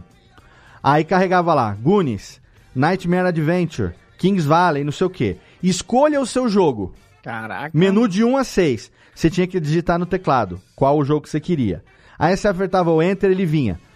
Com vidas infinitas? Sim ou não? Com imunidade? Sim ou não? Com o jogo. Eu programei, fiz toda a programação dos cheat codes num AutoExec que legal. a pessoa escolhia o jogo que ela queria, escolhia qual era o, o cheat code que ela queria e como estava no disquete, ele carregava rapidinho já com o cheat code escolhido. E aí o que, que eu fiz? Comecei Jobs o que, né? Interface amigável. Baileu Lopes. aí, Comecei a vender isso para os meus amigos que tinham como mes- os mesmos computadores. E eu, eu mesmo, minha tia comprava os disquetes de caixa, né? né? Os disquetes eram. Que, qual era a marca? Verbatim. Eram as marcas loucas de, de disquete. Sandisk, não era? É, também? Sandisk. TDK. Mas o disquete de 5 e um quarto. E aí, eu comecei a vender e, cara, juntei uma graninha, consegui comprar raquete de badminton na época com esse dinheiro, consegui comprar um monte de coisa que eu queria, que o salário que eu recebia lá no escritório não era suficiente pra pagar as coisas que eu queria, né? E, cara, é, foi uma assim, eu já tive o meu, a minha época de programador, só que em Basic, pra fazer rodar joguinho de videogame no, no MSX, no Expert. Isso cara. tudo antes de Alura, hein, gente? Vou fazer uma escola vintage também, vou ganhar mais dinheiro ainda. Vou botar vintage na escola. Pode fazer Três sucesso, alunos. viu? Três Ah, alunos. Esse é que sucesso. pensa. Mas, ô, ô a sua experiência com console, com computador foi também com o MSX, com o Expert também? Então, Léo, eu, eu, eu sou um cara que. Eu, eu sempre gostei muito de console. Uhum. Meu primeiro console foi o Atari. Eu devia ter uns oito anos, talvez um pouco menos. É, foi um presente de um tio meu que me deu de aniversário. Inclusive, me tiraram da casa para poder montar, porque, né? Hoje em dia, o que é muito simples, na época era uma coisa um pouco complicada, né? Ter que colocar lá o conversor de RF Isso, e tal, é. né? Aham, sim. até acertar o canal 3 direitinho e tal. E quando eu cheguei na sala, tava ele alucinado, porque esse meu tio, meu tio Joaquim, que Deus o tenha um bom lugar, fanático por Fórmula 1, fã de Ayrton Senna pra caramba, o que, que ele comprou pra mim? Enduro. Enduro. Então eu cheguei na sala e tava ele lá jogando Enduro, muito doido. Esse foi meu primeiro Que era revolucionário, né? Porque ele Era tinha aquela, aquela visão nossa. assim. Era em terceira É, pessoa o carrinho, mas você tinha aquela visão quase É. que de motorista ali, né? Aí quando eu ficava de noite, não aparecia nada, só aparecia os faróizinhos. É. Era um negócio assim. É, eu sei que eu joguei demais, assim. E Enduro é um jogo sem fim, né? Só aumenta a velocidade e não acaba nunca. Então, né? e a curva é só se ir de um lado pro outro. e a curva Exatamente. se, é a só- curva se não faz, tem- né? Não tem curva fechada, tem é É. só esquerda, direita, mas tem o- a dificuldade, né? Sim. Eu lembro que também de Atari teve muito famoso, teve River Raid, teve River Raid. Pitfall, é, teve Keystone Pac-Man, Capers, né? lembra do Keystone Capers? Keystone Capers, que você Da maletinha. Do, do filme do, do, do Didi na Mina de Ouro, eu lembrei muito do, da, da, da mecânica do Keystone Capers, né? Que é Nossa. mais ou menos Mas pra a mim o Keystone coisa ali. Capers ele lembrava mais o Elevator Action, que era o, aquele joguinho do elevadorzinho, do Sim. fliperama. Que o cara descia de rapelzinho no elevador e. O, o grande problema do Atari era o seguinte: E tinha vi- Elevator Action no Atari também. você via a capa do jogo e tinha um dragão, tinha Caralho. meu um cara Ah. musculoso, tinha espada, tinha metralhadora, tinha 38, tinha tudo. Era- Você entrava Você lá- achava que era um print do jogo aquilo lá, né? É, vocês lembram No- daquele o- o filme Cloak and... Lembra daquele filme Cloak and Dagger? Cloak Que- and Dagger. Lembra do Oh, filme? filme. Cloak and Dagger? Ele mostrava bem essa ilusão, né? Que você tinha a ideia de que aquela ia ser tudo aquilo ali, né, Thiago? Ó, Na hora que Sim, você mas tinha um que eu gostava, que era Hero, que ele tinha um jetpack. Nossa, do jetpack! Que descia com a, ficava- bombi- com a bombinha. Pá. Sim. E pá. tinha, tinha o Sexta-feira 13, com, que tinha o Jason, que ele vinha te pegar. Tinha o O X-Men também. que Tinha o X-Men também, que não tinha nada a ver com o X-Men, lembra? E o X-Men era aquele, era o jogo proibido. Era o né? erótico, aquele- é. O X-Men que não aquele era nada. Você joga escondido. Você né? ia jogar achando que era o X-Men do quadrinho que a gente lia no, no- no formatinho da Abril, e era um jogo pornô, que o cara tinha que chegar na mulherzinha e Uma dar um metequinho. Dá um futuco. É, Pô, é- mas você sabe que esse era X-Men, que o- na verdade. né? Olha, e, e fica com essa crítica aí, né? Porque o presidente aí, vocês ficam fazendo L, e o cara tava criticando o videogame aí, dizendo que não tem jogo de amor, e todo mundo que jogou God of War sabe que só tinha fases que a gente ia colocar o Kratos pra amar, senão não passava da fase. É isso aí. Não, não só o Kratos, como também, sei lá, a gente pode falar aí de, do, do bruxeiro também, que tem. The Witcher. É, The Witcher tem muita fase que é só no amor também, né? Tem Viu, muito- esse negócio que o Thiago falou aí das capas é uma coisa que, que eu falei, né? Eu ganhei um Atari quando era criança e não funcionou. Eu, de certa forma, eu agradeço, porque nessa época já tinha Play 1. Eu tinha o Super Nintendo e tal, mas eu já sabia que era um gráfico mais legal. Você já assim, sabia né? o que era Tipo, bom e que o que você tinha era uma bosta, né? É, não, mas, mas você sabe, Léo, que o negócio do 3D, o 3D ele envelheceu um pouco mal, assim. Envelheceu alguns 3D mal, você vê hoje a barba dele tá mal feita, tá bebendo pra cacete. 3D tá péssimo. Nossa. E aí, e aí, tipo assim, eu já. Mas o Nintendo, ele conseguiu envelhecer de uma forma legal. Porque, tipo, é um, é um gráfico diferente, né? Um desenho. Então fica mais fácil de você abster. Agora, esse negócio eu até agradeço de não ter funcionado, porque senão eu ia achar uma bosta, né? Ligar Quando a lá, gente chegou. com arma e helicóptero. Aí E não ia tá. É, então. Quando a gente chegou no Japão em 90 e- 95, nos, no alojamento do seminário, tinha um videogame que era o Super Famicom. Que era o equivalente ao Nintendo. É o Super Nintendo. Super Nintendo. Nintendinho. Lá chamava Super Famicom. Não, Super Nintendo. Era um acima do Nintendinho. Ah, então é, o- é o Super Nintendo. É, porque já- que era o 16 Famicom, o Famicom era o Nintendinho. E o Super Famicom era o Super Nintendo, né? E tinha E pouco não jo- tinha aqui um Dynacon também, não, que era disso. Tinha, né? Isso foi aqui no Brasil, porque aqui no Brasil você não podia vender as coisas importadas, né? Então Hum. meio que o pessoal pegou como que fazia o console. Comprava as É, peças. tudo né? licenciado, olha as aspas, E aí você licenciado. te- tem o, o Dynavision, né, da Dynacon, tem o da CCE, o O meu... da Gradiente, né? Não O tinha, meu né? tá aqui até hoje. Eu tenho um Phantom System, que era da Gradiente. Phantom System! Era ele que tinha pistola? Ele que tinha Do pistola, pato, do exatamente.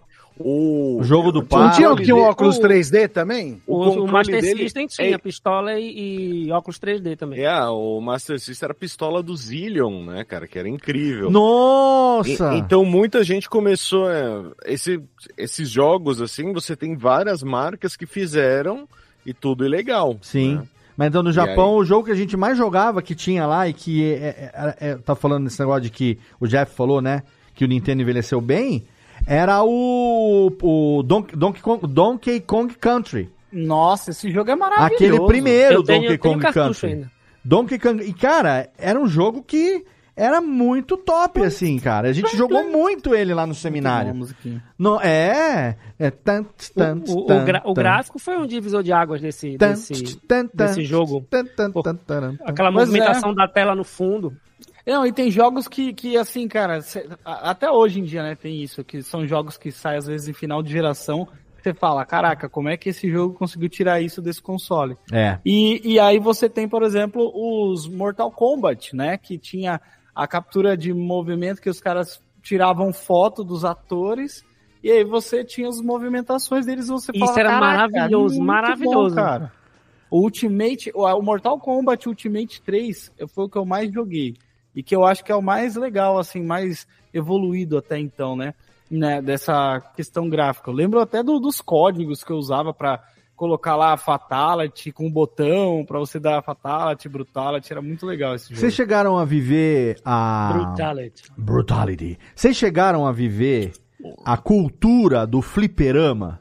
Sim. Eu, eu muito pouco. eu muito Apanhei muito por causa disso. Vocês tiveram essa experiência? Quando aqui em Serra Negra, meu pai tinha uma loja. Na frente da loja tinha um fliperama. Era o único fliperama da cidade.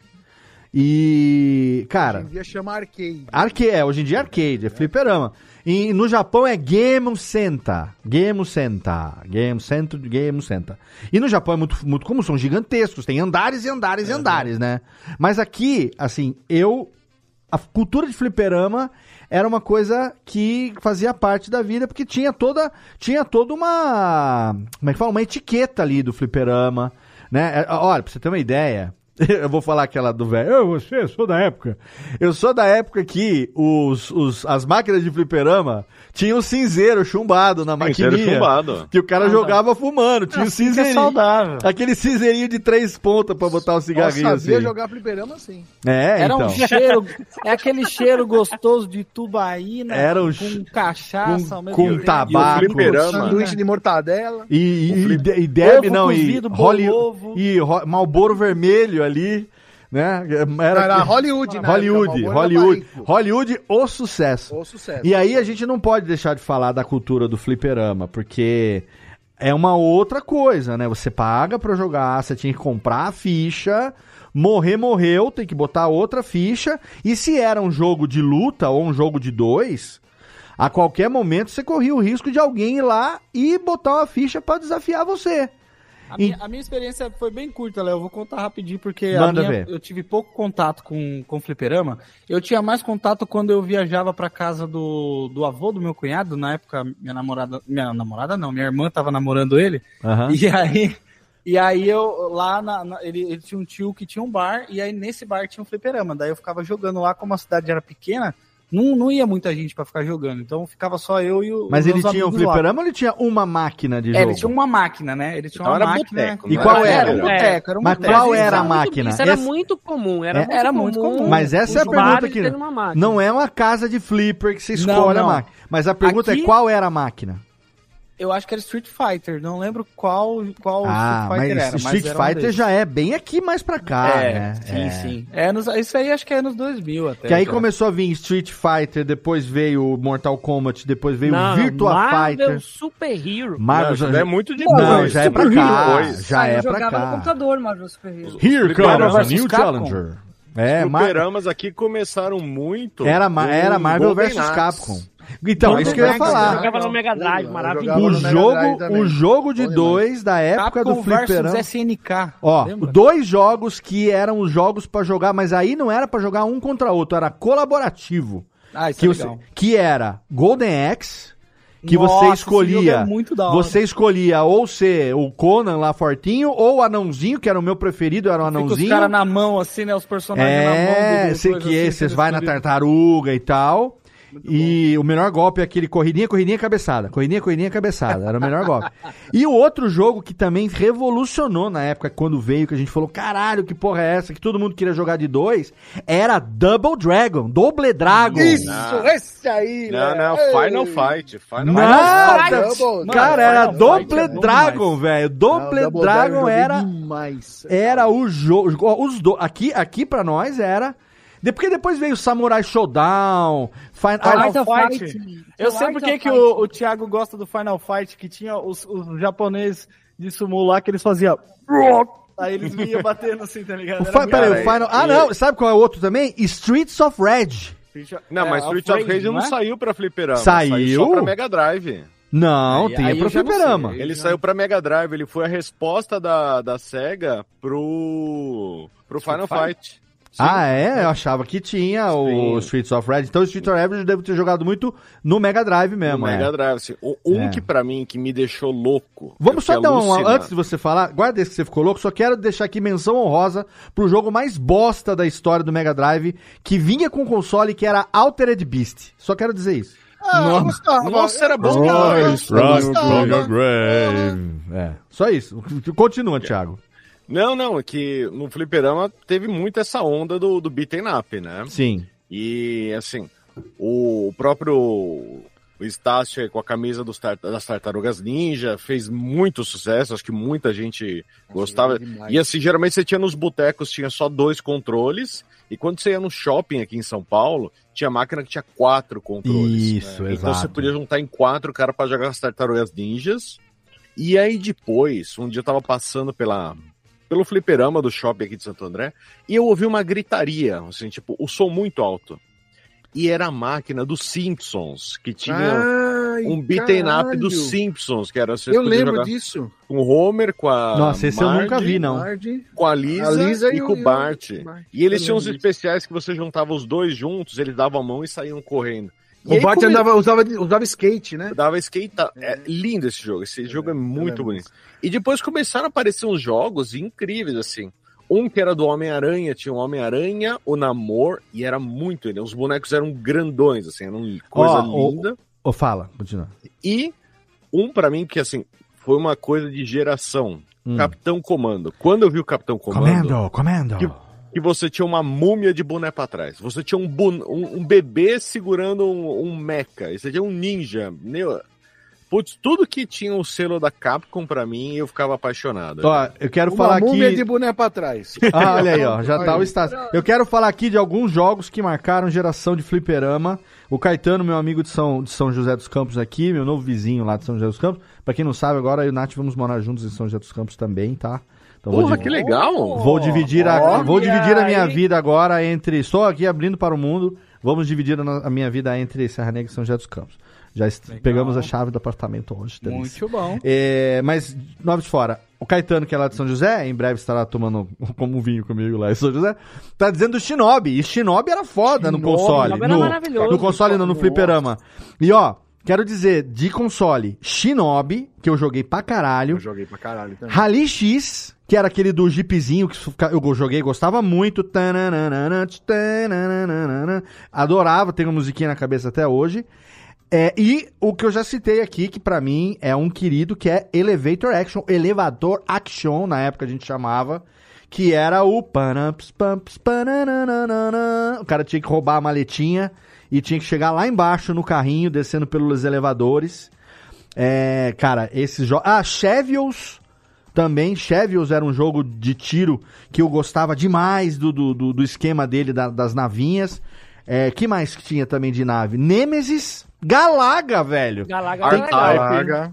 R-Type, R-Type. Também tem que falar, né? E também e, vocês. e, e vamos e temos que dar aqui menção honrosa, menção honrosa. Menção honrosa, roda, roda e avisa, alô, atenção. Menção honrosa para Space Invaders, que também no, clássico. no Flipper fez a, a sua história. Eu joguei muito Space. Gradius também, ó, o Chirula tá lembrando aqui também. Gradius também. Gla, Gradius ou Gladius? Eu não lembro agora se era Gladius ou é Glande ou Grande, não sei. É, é Glande Grande. O homem da Glande Grande. O gladiador da glande glande. Deixa eu perguntar pra vocês, exato. esses jogos, por exemplo, Shinobi e tal, que tinham versão de, de, de arcade e tinha versão do, do, do console, você sentiu essa diferença de, de jogabilidade? Ah, no fliperama era bem melhor. né? No Porque fliperama hoje em dia me dá melhor. uma vontade muito grande de comprar esses, esses que vem, né? Comprar Controle, o, né? o controle, que vem vários jogos. Então, mas aí é assim outra coisa. memória. Aí é outra coisa, Estácio. Vale a pena. Inclusive, é uma meta que eu tenho de comprar um daquele. daquele. Cabi, ca- ga- gabinete, né? Gabinete. gabinete que eu fui na casa do meu amigo Mark aqui antes dele mudar e joguei. E outro dia, ah, foi na festa de aniversário do Lô, agora em março. A casa de festas aqui de Serra Negra, lá, lá onde a gente foi, tem um, tem um desse. Nada mais é do que um monitor. é, eles fazem o, o gabinete para você para botar o emulador, joystick né? ali é, e um HD com o emulador rodando. Só que E o emulador, emulador tudo, né? então o emulador ele não roda o emulador do videogame.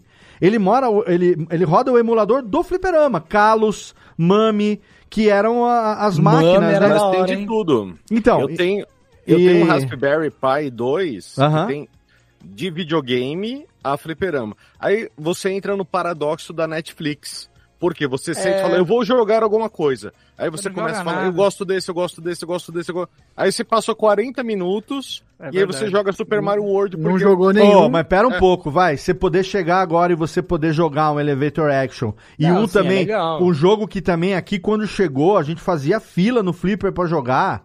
Que a molecada apanhava dos mais velhos pra, pra sair da fila.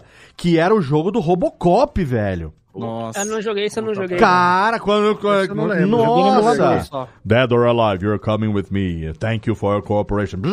Cara, Cara, puta, Robocop era demais. Nossa A senhora. sonorização de hoje tá maravilhosa. Ah, aqui- lembro do jogo que tinha bolinha. Que era sempre uma. Era, era uma loucura. Não, não, uma bolinha de metal que vai rodando dentro do fliperama. Não, Ah, isso é pinball. Ah, pinball. Pinball. Pinball. 007 GoldenEye. Entra pinball aqui também? Você tinha um, um Ah, revólver muito- pra disparar a bolinha no GoldenEye. né? Nossa, é maravilhoso. Pinball entra. Então, vai- vale falar de Ah, pinball vocês também? estão falando do pinball do GoldenEye? Eu tava achando que você tava falando do jogo do 64. Não, né? também. Mas também. esse é Não, maravilhoso esse é- também. É mais pra frente. Esse é mais pra frente. mas só deixa eu aproveitar enquanto a gente tá falando de velharia aqui, Hum. que é legal mesmo. Tem uma série, e o Thiago mencionou de Netflix, tem uma série muito legal, uma série documental na Netflix, chama GDLK. Isso, que já, ela já passa vi. por vários, por vários momentos assim da, do videogame e vai mostrando a, a questão do Space Invaders, Pac-Man, toda essa, tudo isso que a gente tá falando de fliperama tem no primeiro episódio. E aí depois Super tem episódio sobre recomendo. a Nintendo, sobre RPG, é bem legal, cara. Inclusive o maravilhoso jogo do ET que saiu para o. É, Atari. conta uma história também É. do ET, que foi o maior flop O maior da... flop da E história é que. a Netflix, E os tem- caçadores de mitos foram lá encontrar o, o jogo do ET enterrado no deserto do Arizona. tava, é, e é. acharam lá mesmo. E a Netflix tem um desenho, um anime muito legal. Assim, é, eu vejo o anime, eu vejo boa parte da minha infância ali, que ele chama High Score Girl. Hum. E o High Score Girl, ele passa no Japão e é um moleque que, sei lá, deve estar na quinta, sexta série, que ele é viciado em Street Fighter 2. E ele é, eu, eu me vejo muito nele, porque, tipo, os papos dele com, com as meninas, com os outros, é sempre assim. Você sabia que ano que vem vai lançar Fatal Fury e a CNK, não sei o que lá? E sabia que tá sendo produ- É só isso. É incrível esse desenho. É muito legal, assim. Não tem como não maratonar, cara. Cara, ó, a gente, a gente poderia falar aqui de jogo vintage a noite toda, mas eu quero também vir um pouquinho mais pra cá agora e falar um pouco do da, da, da- nova geração, né? Então, a partir nós tem de. dinheiro, né? É, a partir de Play 2, Play 2 pra cá, né? Fala de A partir Xbox. da época que a gente começou a poder gastar e É. consumir com o nosso próprio dinheiro. É, Sim, esse aspecto sim, mas um outro aspecto que eu quero falar é o seguinte. A gente tá falando de jogos, até mais ou menos a, ali o Super Nintendo, o Nintendo, o Mega Drive e tal, é, Neo Geo, esses, esses consoles até 16 bits ali. Dreamcast. É, até os 16 bits mais ou menos. É, que, que floparam, mas tudo bem. Mas eu quero dizer assim, eram jogos aonde o, o videogame, ele era o jogo em si, você tinha pouca coisa no negócio de salvamento, os consoles já tinham algumas opções de, de cartão de memória para você poder salvar e tal. Password, né? Mas eram jogos assim, como a Jéssica falou, né? Se você desligasse, acabava, você tinha que começar tudo de novo. Agora a gente está falando de uma época aonde, isso já tem quase 10 anos, se eu não me engano, mais de 10 anos, aonde a indústria do videogame já fatura, ou já faturou mais do que a indústria de cinema. Se eu não me engano, essa marca, eu posso estar errado, mas eu acho que a minha memória não é tão ruim assim ainda. Se eu não me engano, foi o. É... Oh meu Deus do céu. Como é que chama lá o jogo do. do, do... Red Dead Redemption? Não, não, não, não. GTA? GTA, é, GTA V, que foi o jogo, Jogo mais aonde, o- aonde alcançou-se essa marca. No através Ah. do GTA V, a indústria de videogame passou a, a- no ano de lançamento do GTA V, a indústria de videogame passou a faturar, né? Mais do que a indústria de cinema. E outra É. coisa, hoje, só para concluir o raciocínio aqui pra gente poder com- começar a conversar, os jogos hoje, eles têm uma preocupação muito maior com a, a história, a narrativa que vai desenhar. A jogabilidade do jogo, ela é desenhada para ela atender a uma narrativa. Haja visto títulos como God of War, The Last of Us, Red Dead Redemption, o Ghost of Tsushima. Ghost of Tsushima, o, o próprio agora, o Jedi, que eu tô jogando o, o, o Survivor, ou mesmo o, Le- o Fallen Order Fallen antes foi Order. também. Esses jogos da nova geração, né? O, pô, é, é- é- é Horizon Zero Dawn, Horizon Forbidden West, puta que pariu. É, é- é cinema, cara. E são jogos que são produzidos com base em interpretação, captura de movimento. Então é uma outra. Um outro Dublagem, né? É, Com gente famosa. gente famosa, atores. Você vê, é, é uma outra, outra geração. Então, eu queria conversar um pouco com vocês também agora, nessa segunda metade do programa, sobre essa nova experiência que tem do- os dois fatores. Primeiro, esse que o, que o Júlio falou, que é o fato da gente aqui já estar podendo consumir videogame numa época que a gente já é adulto, já tem um poder aquisitivo que permite uma liberdade, um livre-arbítrio que permite a gente escolher. Ou não, né? Ou Não, não, ou não, mas você pode escolher se você quer comer no restaurante X ou comprar um jogo. Hoje, hoje você pode fazer essa escolha. Entendeu? Eventualmente, você pode, se você quiser economizar. Eu quero dizer que você não depende mais do seu pai comprar pra você, de alguém autorizar. Você hoje, se quiser, você corre atrás e consegue ou não consegue, né?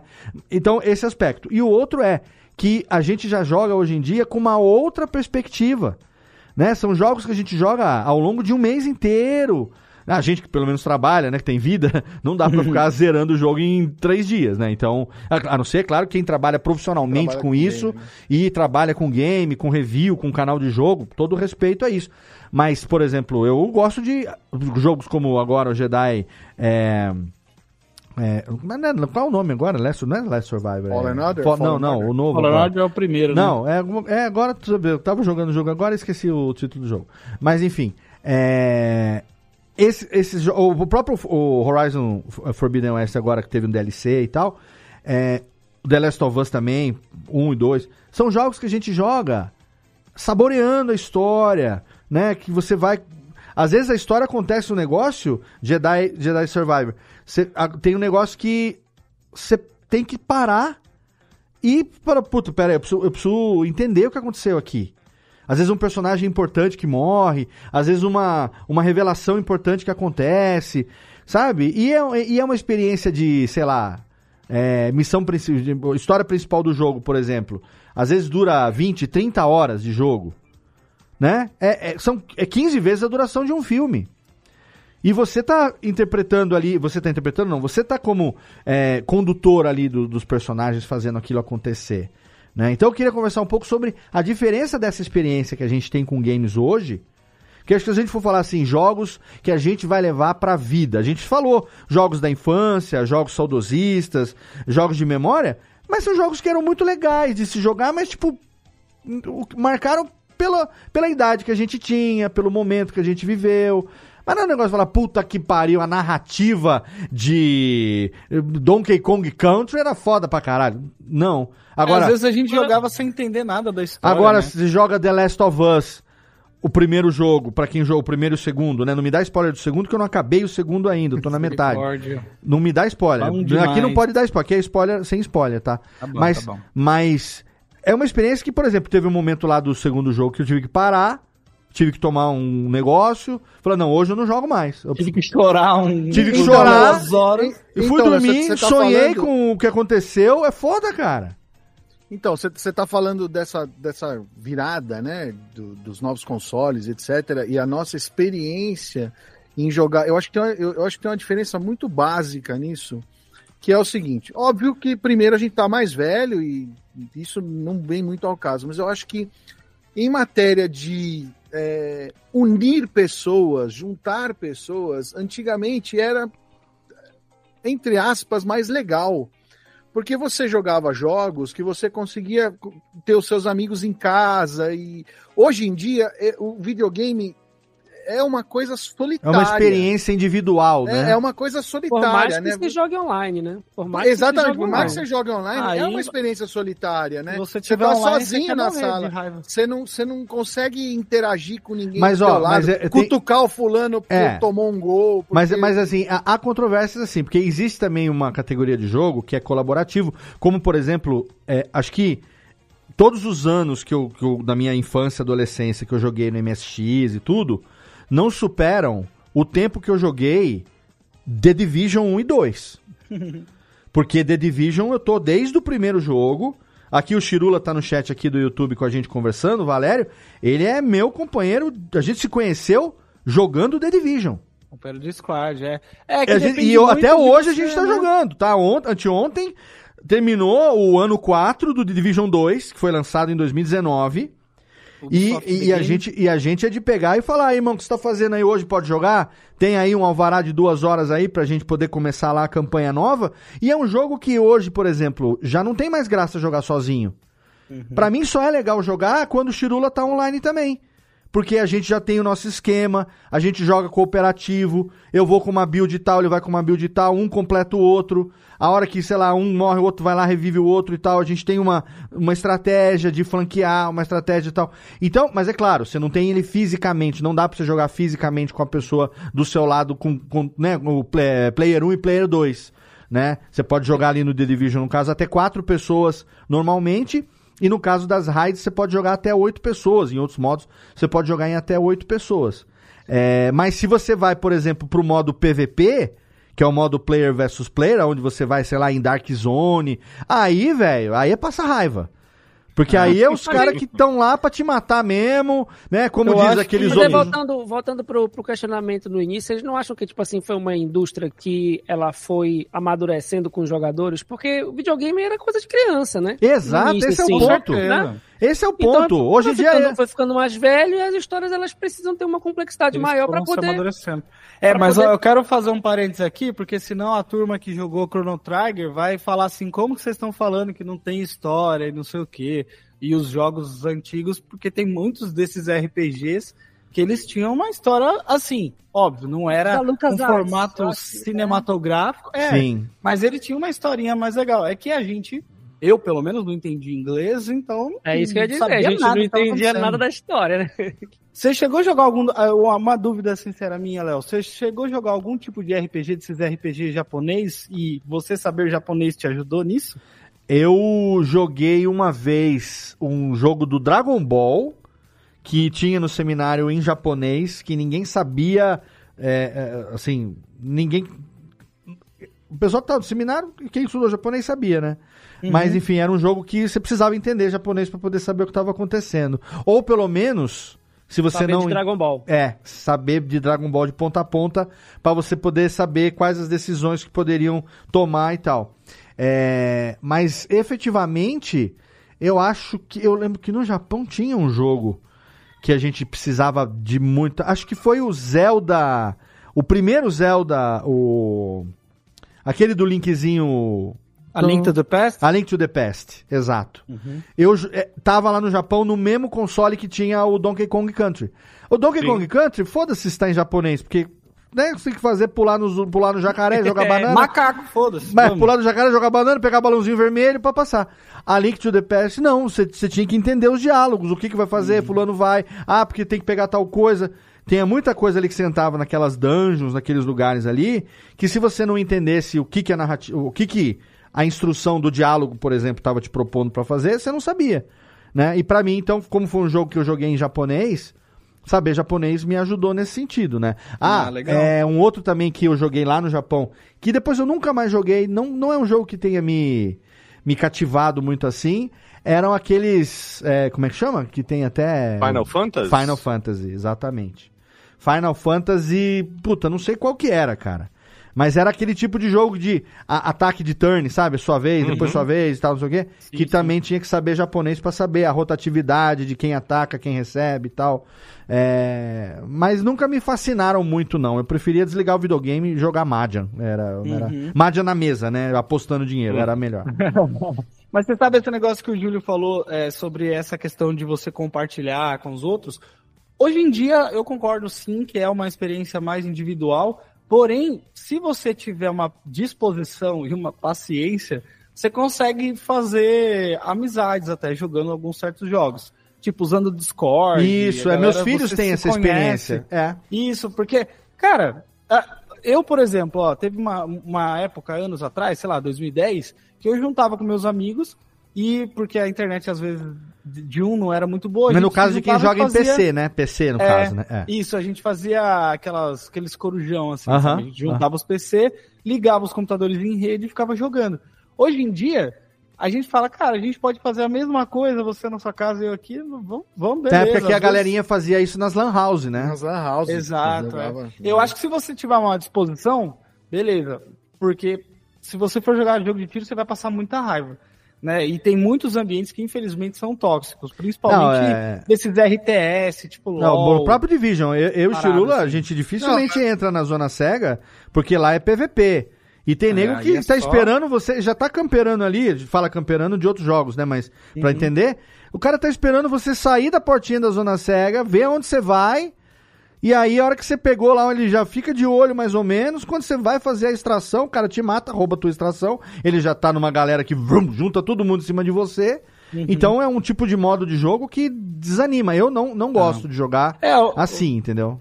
O online, não me tem- permite jogar esse tipo de jogo. O online ele tem essa, essa questão do replay, né? Porque tipo o jogo nunca vai ser igual, Você- ele vai sendo diferente porque você tem outros players ali. Mas eu geralmente agora tenho gostado mais de jogar jogo de história mesmo, sabe? Aquele negócio de você sentar, ver, entrar no mundo, pá. São os jogos que eu, que eu mais me pegam assim nesse sentido, Eu né? queria, eu queria saber da Jéssica, que é, que, é, que é menina, né? Hoje, não é hoje, ela é menina desde que nasceu, mas eh, hoje, pra você, porque a gente tá falando de uma experiência, acredito eu, que é muito uma experiência masculina do jogo, que é- tem muito essa coisa da, da- dessa coisa da disputa, dos caras que ficam ali, é num ambiente bem tóxico mesmo, de, de, de esperar o outro chegar pra Bebendo matar e roubar Cheetos. equipamento e tal. Não, não, É isso aí predatório, né? Você- é, exato, predatório. exato. De, de quem ganha mais e quem, quem rouba do outro e tal. Eu queria entender pra uma mulher como você, Jéssica, eh, como que funciona, se é igual ou se é diferente, se você consegue hoje jogar jogos agora dessa nova geração eh, que te deixam feliz, tipo, de narrativa. Com- como que é a tua relação hoje com, com esses com os jogos atuais, assim? é, é inexistente, eu diria. Porque é, essa coisa de ter, ter a vida, a vidinha do jogo, ou eu dou conta da minha, ou eu dou conta da do jogo, sabe? As duas não dá. Então, Sim. É. é, o máximo que eu faço de jogo hoje as máquinas de pegar bichinho aí que vocês veem eu às vezes postar vídeo, porque é um negócio que acabou Sim. ali, não dura cinco minutos, entendeu? Se eu tenho Entendi. que ficar feliz, eu pego a pelúcia, eu saio feliz, senão, entendeu? Que você vai ser banida a qualquer hora. Então você hoje, a tua É. rotina e a tua, teu- tua, tua vida hoje não permite você estar nesse meio de, de sei lá, Mas nem um pegar aí Candy um... Crush, já? Nem um Candy Crushzinho assim? Então, a única coisa que eu joguei durante um tempo, assim, mas também que. é, talvez agora, sexta-feira dessa semana, eu defendo meu doutorado. Vamos ver se depois Oh! acontece alguma coisa. Opa, olha aí. Mas é, eu joguei muito, mas em função do exercício físico. Eu gostava muito de jogar Just Dance. Ah, Já isso é sei, legal. sim. É bem Mas assim, ó, é aquela coisa também, super. é, não tem narrativa nenhuma. Uhum. Entende? Era justamente para eu não ter envolvimento. Eu acho que eu, a minha tendência é me envolver demais. Uhum. O Just Dance você jogava o quê? No Wii? No demais. Nintendo Wii? No Wii. Uhum. No Wii? Quer que eu com e sabe, tem uma dica, tem uma dica muito boa também pra quem gosta de Just Dance e não tem console, tem um negócio chamado Just Dance Now, que você pode dançar usando o sensor do celular. Então você vai lá na televisão e você conecta a sua conta, ele é de graça. Você, se você assinar, você tem direito a, sei lá, 700 músicas lá que tem. Legal. E aí você, pelo celular, você fica segurando o celular na mão e pelo acelerômetro. Ele e lê tal, o movimento. Ele lê o movimento e sabe o que você está fazendo. Então você pode competir, inclusive, com outras pessoas. Por exemplo, se você pagar no seu celular e você tem alguém que mora com você e quer jogar, a pessoa não precisa pagar. Ela Ah, entra na sua sala e vocês jogam juntos. É bem E legal. tem, e tem uma versão. Você lembra quando você era pequeno? Teu irmão mais velho, mais novo, queria jogar, você desligava o, o controle joystick e ele dele. ficava jogando? É. Durante a pandemia eu fiz muito isso com as meninas, que era o quê? Eu colocava um vídeo no YouTube do Just Dance, porque tinha os Just Dance com música da Moana, música da Frozen, e obviamente eu não tinha. Deixava eu dava o controle um play e elas dançavam. Sim. Pronto. Olha Dança. isso, que legal. E elas sempre ganhavam, sempre dava expert. Lógico, inteligentíssimo. Você me lembrou que que não, né? eu vivi também a fase de jogar com os meus filhos no Kinect do Xbox. Falecido Ô, Kinect. Falecido, finado. Kinect Adventures, aquele do boliche. A é, minha foi filha uma fase quebrou bem o legal. pé na primeira vez que ela usou essa desgraça aí. Meu Tropeçou na sala, quebrou o pé. Nossa! Juro por Deus. Você tá de sacanagem. Juro O Deus. Nintendo, o Nintendo Wii foi utilizado muito para sessões de fisioterapia, né? Teve O Kinect que também, sabia? E tal. Quebraram muito a televisão também, os controles. O. Kinect também, eu lembro que quando eu trabalhei na Toyota, na época a gente patrocinava algumas ações de algumas entidades eh, filantrópicas e assistenciais da comunidade japonesa, né? E uma vez a gente foi numa exposição, acho que era do Kibonoye. Kibonoye, que é uma, uma casa que atende eh, atende pessoas com deficiência, deficiência mental, né? Pessoas que precisam desse tipo de ajuda. Kibonoye, inclusive vou deixar o link na postagem, é uma atividade muito legal, quem quiser, inclusive apoiar o Kibonoye, é sempre legal o que eles fazem lá, é bem bacana. E tinha um médico fisioterapeuta do Kibonoye que estava compartilhando a experiência deles usarem o Kinect, que agora o Fábio tá falando aqui, projeto Natal da Microsoft, era como o Kinect era conhecido lá no começo, Project, Project Natal, né? Era o nome código do Kinect. É, que no Kibonoye eles estavam usando o Kinect para reabilitação e, e- e socialização dessas pessoas, sabe? Então, e com, com resultados bem interessantes, assim, sabe? Então, o fato de poder utilizar o próprio corpo como movimento, né? E ter lá a, né, a, a câmera do Kinect que fazia a leitura e tal. Assim como o Estácio falou, o Wii também foi utilizado bastante, né? Como, até como fisioterapia, essa coisa da gamificação, né? Da, da, ó, a guitarra do, do Guitar Hero. Oh, do- eu ia falar desse jogo maravilhoso. Você tá de brincadeira. É Esse jogo bom. aí. Ô, vocês já tiveram experiência com óculos de realidade virtual? Cara, nunca tive, velho. Sou doido pra conhecer. Eu, eu, fiz, Alguém eu fiz uma vez, eu joguei em Dubai uma vez, lá no. Oh. Ó, pera um pouquinho que o. Cadê o Chilepe, por favor? Não, o Rubens e Jorge pediram pra você tomar no cu. Ai, Só só, que- só deu pra jogar aquela vez que eu tava em Dubai. Dubai. Ai, olha, chato, Mas- viu? Chato. Mas, mas foi a única vez que mas eu achei assim, tipo, que pra mim não, não a funcionaria. a Exatamente. Porque você, você. Quando você vê esses vídeos aí, tipo, do de velho, de tiozão. Que, que Você tá, é o tipo, velho, no caso. Que tá na montanha russa e eles estão lá e. Meu, você fala, "Ah, isso daí é impossível, a pessoa, ela sabe. Só que o negócio, ele é de um jeito tão imersivo que, assim, o primeiro minuto, você ainda sabe, você tá conectado nos dois mundos. Uhum. Daqui a pouco, quando começou a coisa a funcionar, você Quando você esquece. começa a olhar pra sua mão e É. você vê que tem a mão, você desassocia. Você fica, caralho, é, é de verdade. Eu, eu já tive a experiência no shopping, só que aquele de shopping é bem ruim, né? E não É, tem muitas também. coisas. Mas há uns meses, é, acho que mês passado, um amigo meu, ele tem. E aí ele veio aqui em casa e trouxe no computador dele. E, cara, a gente jogou, foi a coisa mais maluca, velho. E dá pra jogar com óculos ainda, viu? Quem usa óculos, o dele é o. Ah, eu, eu não vou lembrar qual. é. Ó, o Quest. Acho que é o Oculus Quest 2, se eu não me engano. E não E aí enjoa? você consegue- Vocês não enjoaram? Cara, eu não enjoei. Não. Eu fiquei bem de boa e é- ele é muito bom porque ele tem um som tão legal que ele fica aqui, assim, que ele sai da, da cabeça. É. Você não precisa pôr, pôr nenhum fone de ouvido. Você ouve assim, cara. É muito legal. Ele colocou, tipo, é, jogos é, é, vários jogos, jogos de tiro que você pegava assim a arma. E é legal, cara, que você olha pra sua mão e você vê, sabe? É tudo muito, muito realista mesmo. É Eu, eu joguei no Play 4 um de terror e você vai andando e vai atirando e tal. É muito legal, muito legal mesmo. Cara, é Inclusive- capaz de eu. Inclusive, meu amigo, inclusive, meu amigo ligou um pornô pra gente ver só de brinks. Ai, ai, ai. Ai. E é muito assustador, cara. É assustador. É assustador. É por isso que logo, logo ninguém mais vai Eu ia fazer alguma pergunta aqui, mas eu não sei nem o que perguntar do que eu ia perguntar agora com relação à Eu usabilidade. tenho vídeo disso ainda. eu Não, obrigado. Agradeço, mas dispenso. não, não, não, não mostra nada. Não O patrocínio do vídeo é da Brasino. Mostra, É, mostra só videogame a minha da galera. Mostra só a minha cara É o aí. Jeff do videogame da galera. Muito, bem. Quem não te cara, conhece, que te compre, Jeff. Tá suando aí, ó. Tá pingando na câmera, dá pra ver. A testa do menino tá molhada. A testa do menino tá molhada. Agora eu fiquei em dúvida. O Jeff falou assim: é, sou eu reagindo ao negócio, né? Aí fala, mas aí só, só filmaram do rosto pra cima, porque pra baixo não tava dando. Tava de moletom dando, aquele né? dia. É, Vamos ver, exatamente. vocês vão ver. É, é, eu joguei era enduro, enduro. Ah, era é, é duro, tá, tá. Se tiver, se tiver enduro, porque tá bom ainda o negócio, né? É porque viu corretamente, né? Alvin? Que é que, como diz a música, seja eterno enquanto enduro, né? Isso aí. Muito bem. Ó, gente, é, eu quero aqui, antes de encerrar, antes da gente partir pros finalmente aqui, é, não sei se a gente tem mais algum, alguma coisa pra falar ge- de generalidades de videogame. Eu acho que a gente é, tem.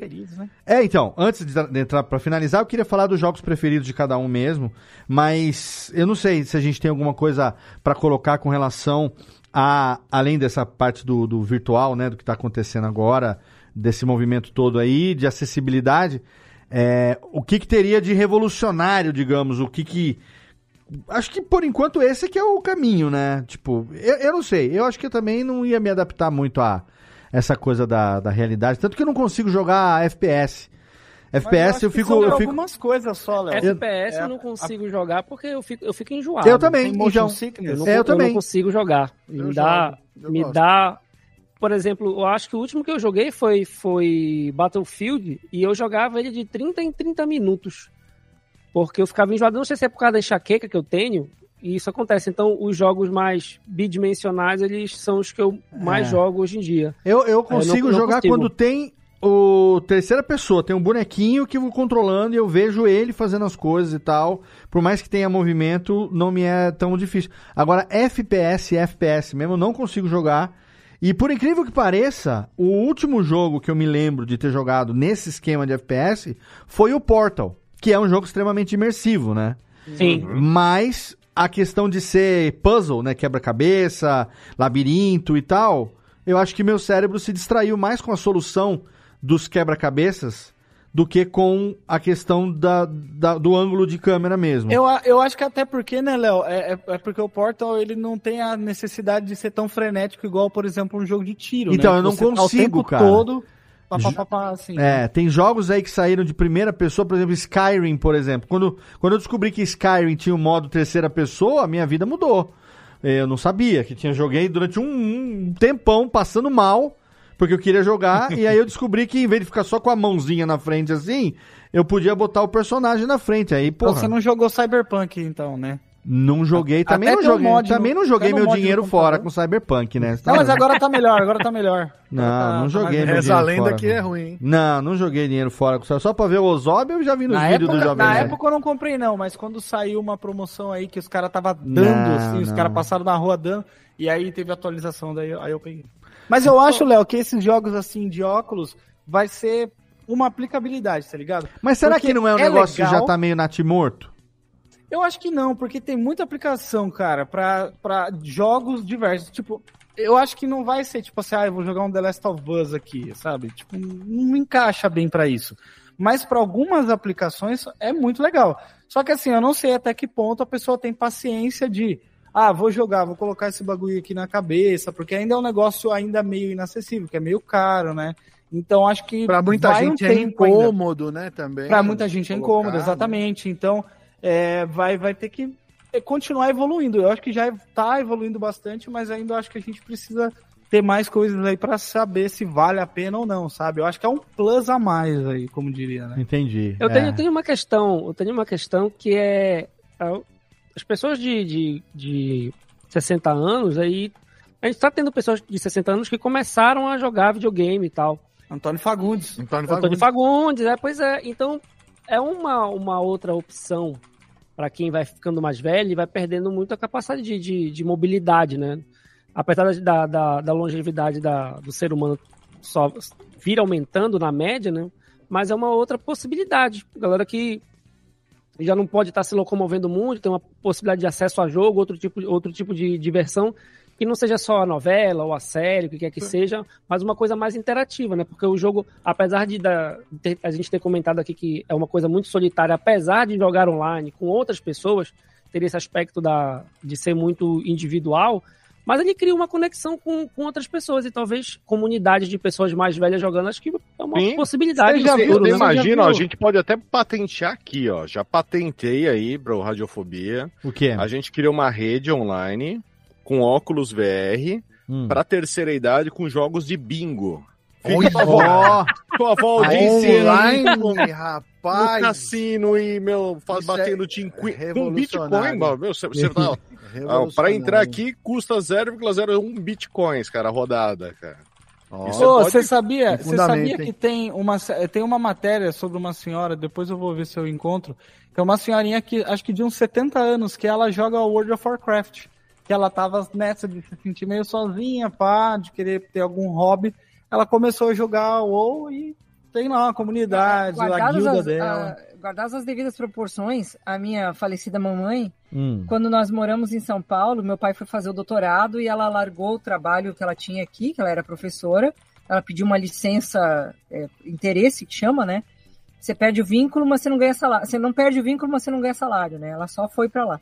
E lá em São Paulo ela virou dona de casa. Uhum. Aí o meu pai tinha comprado um computador que era, nem sei que tipo, mas que funcionava na base do disquetinho. E nós tínhamos alguns joguinhos, um era o Tetris.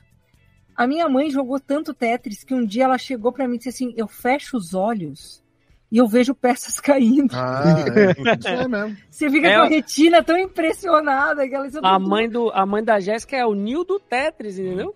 Ela É. ficava vendo o negócio. Porque era isso. Eu fica... Quando eu joguei, comecei a jogar GTA Sandras, eu fechava o olho e eu só vi o CJ. Oh shit. Que GTA é esse? GTA da Sandra? Como é que é? Sandras. GTA Sandras. Tem a Sandra Madalena, Sandras. Sandra Rosa Madalena, Sandra que Esse GTA mesmo. Sandras. Muito bem, gente, ó, vamos então aqui para o momento meus jogos preferidos.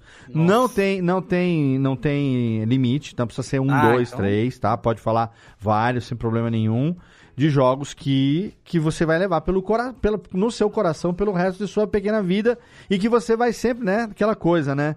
Vai ter filhos, vai ter netos, ou se não vai ter sobrinhos, sei lá o quê. E quando você tiver oportunidade, você vai falar, ah, no meu tempo tinha um jogo que eu gostava muito, aquela coisa, meu filho. Vamos lá, Jessiquinha, seus jogos pref preferidos. o, o- o primeiro lugar precisa ser Sonic, porque foi o que mais me acompanhou, o que eu mais me dediquei. Então, mas, mas existe um que é o Wolfenstein 3D. Pô, eu lembrei desse jogo durante a gravação. E olha- Era É maravilhoso.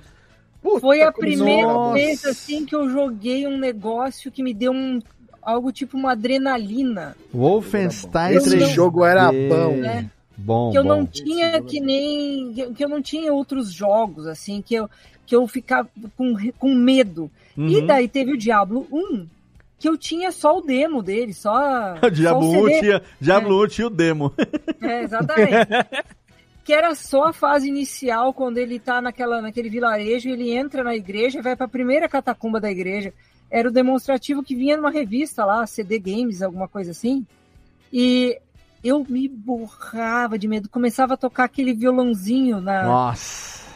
Que é- e eu, quando eu vi, eu tava jogando de noite, assim, não era madrugada, mas era Sinistro, noite, né? e eu tava com medo. É, sinistro. E isso, isso era, era uma coisa meio ingênuo, assim, eu não sei se hoje eu fosse jogar, eu ia ter algo parecido, sabe? Mas eu Como acho que emoção, tem, tem assim. jogos que mexem com, com esse É. lado, realmente, né? É legal essa experiência. que mais? Tem Hum. mais algum além deles?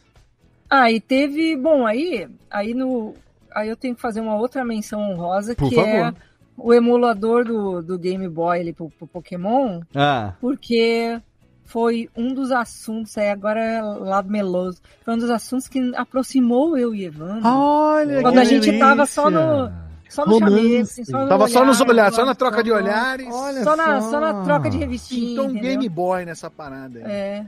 Aí E veio, foi. e veio uma Game Girl aí. Veio. Olha só, que legal. Isso, isso me dá aqui uma, uma, uma inspiração agora. Hum. Amigo cantante. Amigo. Este momento de Jalma Lens faz tempo que não acontece no programa. Vem para lembrar dos pequenos namoro de Jéssica Bertol, Evandro Bertol, que foram acendidos por um pequeno Charmander.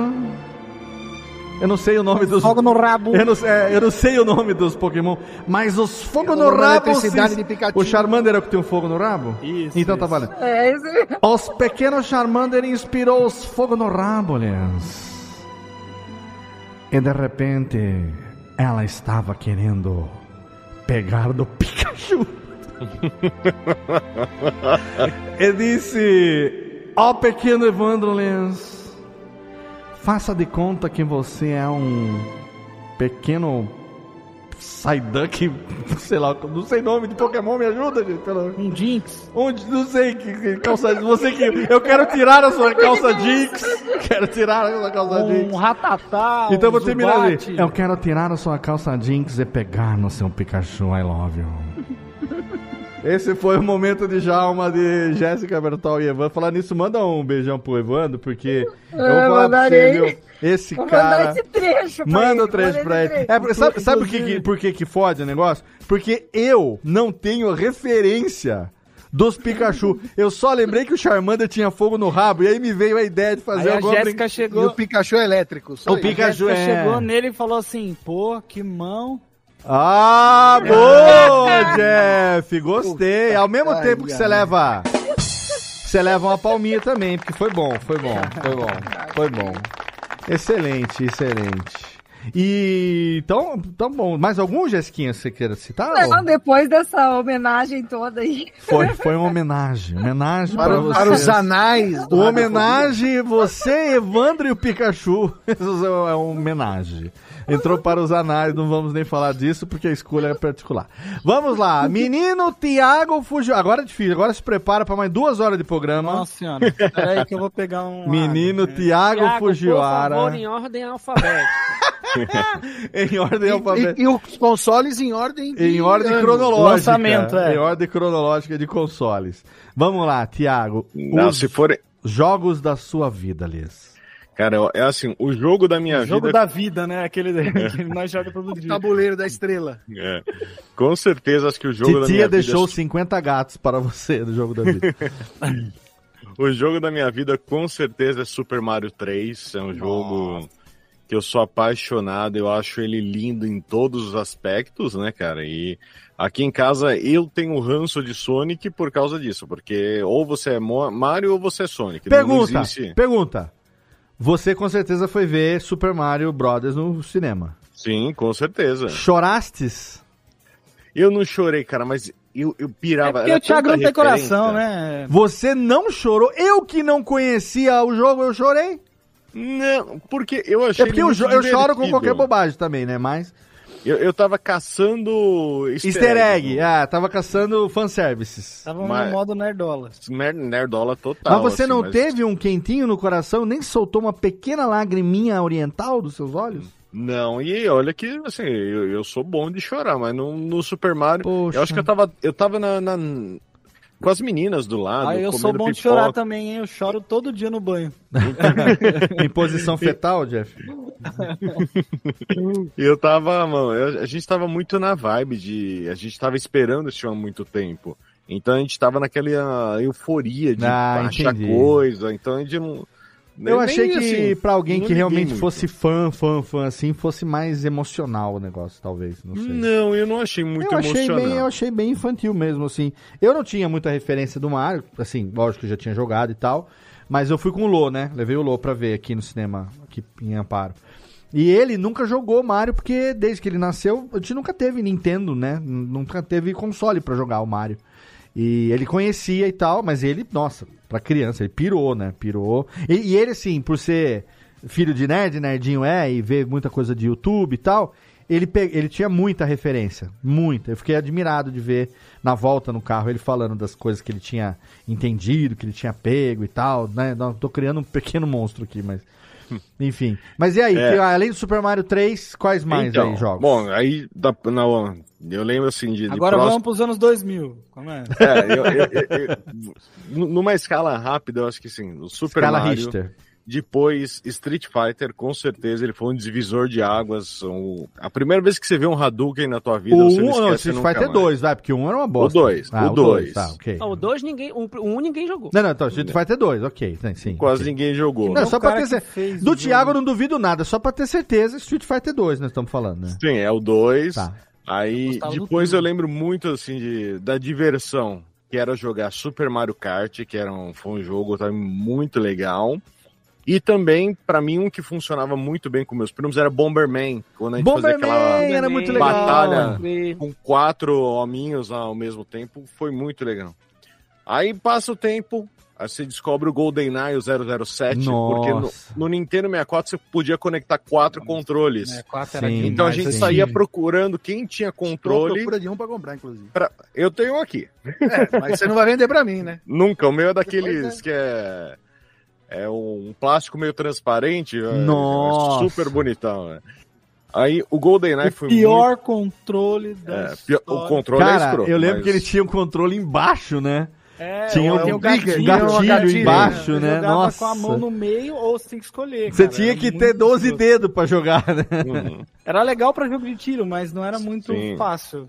É, e o GoldenEye foi aquela coisa que ho- hoje o pessoal que joga CS, a gente começou isso daí na época do GoldenEye. O controle época do, Nintendo Rei. 64 era o primeiro que o botão aqui, que o, o, o controle de sticker, ele era um botão em si, né? É no meio. Não, Sim. não era, era normal, era um stick normal. Não, ele chegou não, ele, ele tinha, tinha um botão. analógico. Ele tem tinha uma um Tinha, cruz aqui tinha. no- na ponta e o stick é o no meio, porque eles são três Então, alças, mas o né? stick dele era botão também, né? Que nem hoje em dia no Xbox e no, no Playstation. De- Ele, ele apertava. de assim, clica- clicável? É. É. Não era O, clicável? o, R, o Não, R3? Eu não lembro, eu não lembro disso, não. Não, Eu acho que não, Ah, então eu tenho, uma não. eu tenho uma falsa memória de que ele também era clicável, assim. Pô, Não, vocês não jogaram aquele Conker's Bad for Day lá do 64? É um joguinho de, de urso, assim, que aí Ó, você joga eu nunca contra, tive Nintendo tirando. 64, mas os dois únicos jogos que eu tenho memória de ter jogado no Nintendo 64, quando eu morei em Belém, eu morei em Castanhal, na verdade, e tinha um, um- um assessor meu lá, eu era responsável do Jorei Center, tinha um braço direito meu lá, e os filhos dele tinham o Nintendo 64. E aí eu, ministro da igreja, fim de semana ia jogar videogame com os filhos dele lá na casa dele. Pra Você tem uma ideia, tá Justo. explicado por que eu saí da igreja 12 anos depois, né? Ministro que leva tudo a sério. Ah, Uriah, tá a família? Não, vou jogar videogame com Vou a jogar família lá. videogame. É, e isso quando eu não deixaram emprestado comigo lá na igreja, que eu fiquei dois meses com o jogo lá. Mas ah, os dois jogos que eu tenho a memória de ter jogado no Nintendo 64 foi GoldenEye e o Super Mario World, né? Que, Uhum. que pra mim, World? nossa, não era o Super Mario World? Acho que é o 3D, não, Super não, Mario é o 3D. Mario, Super Mario 64. Super Mario 64, 64, Super Mario 64. E era o Super Mario do 64. Esse aí Sim. foi o primeiro Mario 3D, né, que teve, eu acho. Sim, que esse, pra mim, cara, é o meu o Mario que eu, o único Mario que eu joguei. Nossa, joguei muito. Esse Mario hum, foi. Então, esses dois, a memória que eu tenho de 64 são esses dois jogos que também ficaram na, numa boa lembrança, né? Agora vamos pra 2001, Thiago. Não, aí é, eu- Não. vamos pular. assim, Primeiro semestre. semestre Depois de eu tive PlayStation 1 e aí aquela época da pirataria doidado, então você com 20 Siphon reais, Filter. Aquela Siphon época, Filter. É, Belém, 20 Aquela época, reais não você comprar. Eu ia na Belém 25. já é uma pirataria. Siphon Filter, vai falar de? Siphon Filter? Siphon Filter? Não, não Siphon Filter, mas Porra. Metal Slug, né? Metal Slug pra mim. Metal Slug eu jogava no fliperama também, cara. E aí, Era foda. O, o PlayStation, eu, eu fiquei com muita inveja quando você falou que você teve um Saturn, porque eu, rato de fliperama e eu tinha pistola luta. jogar Virtua Cop. Eu era, assim, o cara que todo, até hoje, jogo de luta, eu, eu sou muito bom, assim, modéstia à parte. Eu sou péssimo, Então, detesto. Street detesto. Fighter, todos os Tekkens, eh, King of Fighters, uh, Art of Virtua Shan- Fighter! tudo. Eu, Eu jogava tudo. com o velhinho bêbado. Toshiden, ba Battle Arena Toshiden. Então, e no PlayStation você comprava, só que o PlayStation ele não tinha tanta memória. Por Ah, não exemplo, era você assim, velho Marvel era do- Capcom. do Goró. Você, você não conseguia trocar de personagem no meio da luta. Então você tinha que escolher Ken e Gambit. O teu primeiro round era o Ken. Eu só segundo, jogava com o Homem de Ferro. Que vinha o Canon. Proton Cannon. Proton Cannon, é. É, nossa, e aí. Aí o PlayStation. Ah, o Wolverine adorava. também. Wolverine vinha. Berserker Barrage. É, E o Wolverine era legal. O Saturno ele conseguia fazer esse jogo rodar liso, né? Depois o Dreamcast teve o Marvel vs Capcom 2 e tudo mais. E aí fomos passando de geração. Eu não vou falar que um dos jogos meu preferido dessa geração é o Red Dead, porque o Jeff com certeza vai falar que, é- Pode que é falar, incrível. pode falar. Um ou Mas dois, um, que, um ou o dois. que eu achei muito legal e que cada um tem uma história é o Skyrim, né? Porque o Skyrim. Skyrim, ele não é o mesmo jogo pra mim, nem pra você, nem pra ninguém. Então, muito bom. É, pra mim ele era péssimo até eu descobrir que dava pra mudar a visão, aí ficou bom. e, nossa, então eu, eu, não lembro, zerei, mas é muito bom mesmo. Nossa, eu lembro assim de jogar muito. eu terminei muito. ele sem zerar. Dá pra fazer isso, né? Você termina ele sem zerar, porque zerar Aí é você impossível. desliga e sai, né? Não, não, não. Você- eu cheguei no final dele, Ah, matando sim, lá sim. o último, último boss e tal, não sei o A quê. história principal, né? Mas ainda tem um universo de mil anos de coisa É pra fazer aqui. é. pff, E assim, e essa última passagem pelo Red Dead 2, cara. Nossa. O Red Dead 2, quando ele tava chegando no fim, eu evitava de fazer a Não vai dar missão, spoiler porque- pra quem não jogou ainda, Não. vamos respeitar. É maravilhoso. Eu evitava porque eu falava, ah, eu não quero terminar. Tinha dia que E eu olha ligava- que é um jogo longo para cacete, né? Mas tinha dia que eu ligava e falava, É. hoje eu vou caçar um animal lendário. É, eu fazia isso, eu vou pescar. Tinha dia que eu ligava, eu vou pescar, hoje eu quero pescar. Quero ver qual E peixe que eu não jogar peguei poker, ainda. Jogar poker, tipo. Meteu a faquinha na mão, tic, tic, tic, lá o negocinho do, do arrancar um dedo. Vou arrancar um dedo hoje. O jogo da ferradura. É. Nossa, meu, putz, que jogo, cara. Não, Assim, é- inclusive, é, inclusive mandar um abraço pro Thiago Miro, que assim, eu tenho 150 horas de Red Dead 2, mas o Thiago Miro tem 641 horas. Nossa. Ele gosta também desse jogo. Abração pra ele. Isso editando o Nerdcast, tá de parabéns, viu? Tá de parabéns. Olha, tá, tá, tá no. Tá com uma máquina Tá do explicado tempo por que que a qualidade melhorou muito do Nerdcast, que eu já não tenho mais Red Dead pra jogar, né? Ultimamente tô podendo, né? Não podendo mexer mais no jogo. Ó, agora quero fazer aqui uma menção honrosa do Red Dead 1 aos meninos da Juan Caloto, meus amigos John e Calote, que quando eles lançaram o Moonshine da Juan Caloto, em parceria com a destilaria Gist, é, o Moonshine, não sei se vocês sabem o Moonshine. Moonshine é aquela, né, aquela bebida feita. ah, ah, na- vem, vem daquela bebida clandestina que era feita de noite, por isso ela era feita sob a luz da lua, daí o nome chamado de Moonshine, né? Oh, explodiu É. minha cabeça agora. Não sabia? Não sabia não, não sabia não. É, era bebida da, é uma bebida clandestina que era feita tipo a Maria Louca que os caras fazem na cadeia. Os Uhum. caras pegam lá os negócios, Eu não destilam. sei, Legal. nunca fui preso, não. Hã? Bebe álcool em gel. É tipo isso. E aí o Moonshine vem disso, mas lá dos Estados Unidos, né?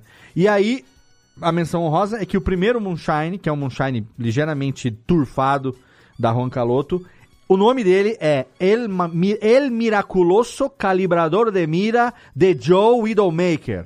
Ó, E esse El Miraculoso Calibrador de Mira é uma referência direta ao Red Dead Redemption 1, que é Porque aquele ele carregava momento teu olho. que é o momento que você v- encontra o cara que vende a porra do Moonshine e você vai ganhar o vai testar a do mira do, ne- é, o negócio do olho, então o Dead Eye. o Dead Eye você, então, mas a- a- na história, na narrativa, né? É quando você encontra lá o cara lá que vende o, Moonshine, ele fala: "Ah, isso aqui é milagroso. Com ele você Inclusive- vai enxergar Inclusive, longe". eu quero fazer uma tatuagem aqui no pulso daqueles três pontos lá do, do Red Dead, que é o coração, o de correr, né? E o olhinho, assim, Sim. sabe? Como se tivesse tudo cheio. Eu, eu, sabe? eu sou a favor, hein, concordo. Deixa eu fazer uma fazer. pergunta. Quando vocês jogam Red Dead, vocês se comportam como? Como Eu sou um mocinhos? filho da puta. Porque não, Não, eu não consigo jogar sendo filho da puta. Eu não fico consigo também. comigo mesmo. Eu Eu, vou também. confessar que o meu primeiro. a- Eu já tentei eu começar zerei, malvadão, não Eu, consegui. tive, eu fiz um final ruim. né? Eu terminei com a honra baixa. Agora eu tô rejogando e tô tentando deixar a honra mais alta. Mas de vez em quando eu tenho que matar algumas pessoas. Eu não consigo, eu já, já tentei. Mas, Thiago, tem mais algum? Tem muita gente pra falar ainda, querido. Não, não, pode, pode pular. Já foi? Então, Thiago Fujiwara, vamos lá. Tinha 15, Ju- mas deixa pra lá. Tinha né? 15. Júlio De Macode. 2002 pra cá ele não falou nada. Júlio Macode, é você. Jogos da sua vida. Olha, Léo, eu, eu teve, teve uma época da minha vida que eu não eu, eu, eu, eu não, não joguei nada. É, eu também. Na época de namoro e, e começo de casamento. Teve uma época da minha né? vida que eu tive vida, né? É, pois é. Hum. E aí até que a minha esposa me deu, minha falecida esposa me deu um PlayStation 2. Aí ela te deu vida Poxa, nova. legal? Aí eu tinha, inclusive, esse quarto onde eu estou hoje, que Hum. é o quarto hoje da minha filha, né? Sim. Era o recanto do guerreiro. Ó, o repouso do, do gamer. Aqui eu tinha uma televisão 29 polegadas de tubo, Excelente. Já tive uma também que que, eu, que, que tava numa mesinha que tinha só o videogame do lado, acho que não pesava tinha nem DVD. 49 quilos a televisão. Mais ou menos, É mais ou menos. Tô mais atrás menos. de uma pra mim. Olha, é- era o recanto do guerreiro aqui. Tem na Y alguns Yamada amigos você vinham, comprar. alguns amigos vinham aqui pra gente jogar videogame, tranquilo e tal. Mas é, eu, eu quero falar uh, um pouco do- daquilo que eu joguei, né? Óbvio que eu já falei do Enduro, que foi um jogo que eu joguei muito, Aham. o Keystone Capers, o River Raid, nossa, eu joguei demais. Moleque, ficava o dia inteiro em casa sem fazer nada depois da escola e tal. Quero, quero falar do daquele do, na, para mim é o primeiro jogo que vinha embutido num videogame que era Alex Kidd in the Miracle Pô, World. sim, eu ia falar isso aí depois. Pode falar de novo. Maravilhoso, Nossa jogo é geração incrível. aprendeu Joaquim Paul por causa disso. Exatamente. Porra, é, porra, Um jogo- jogo era educativo.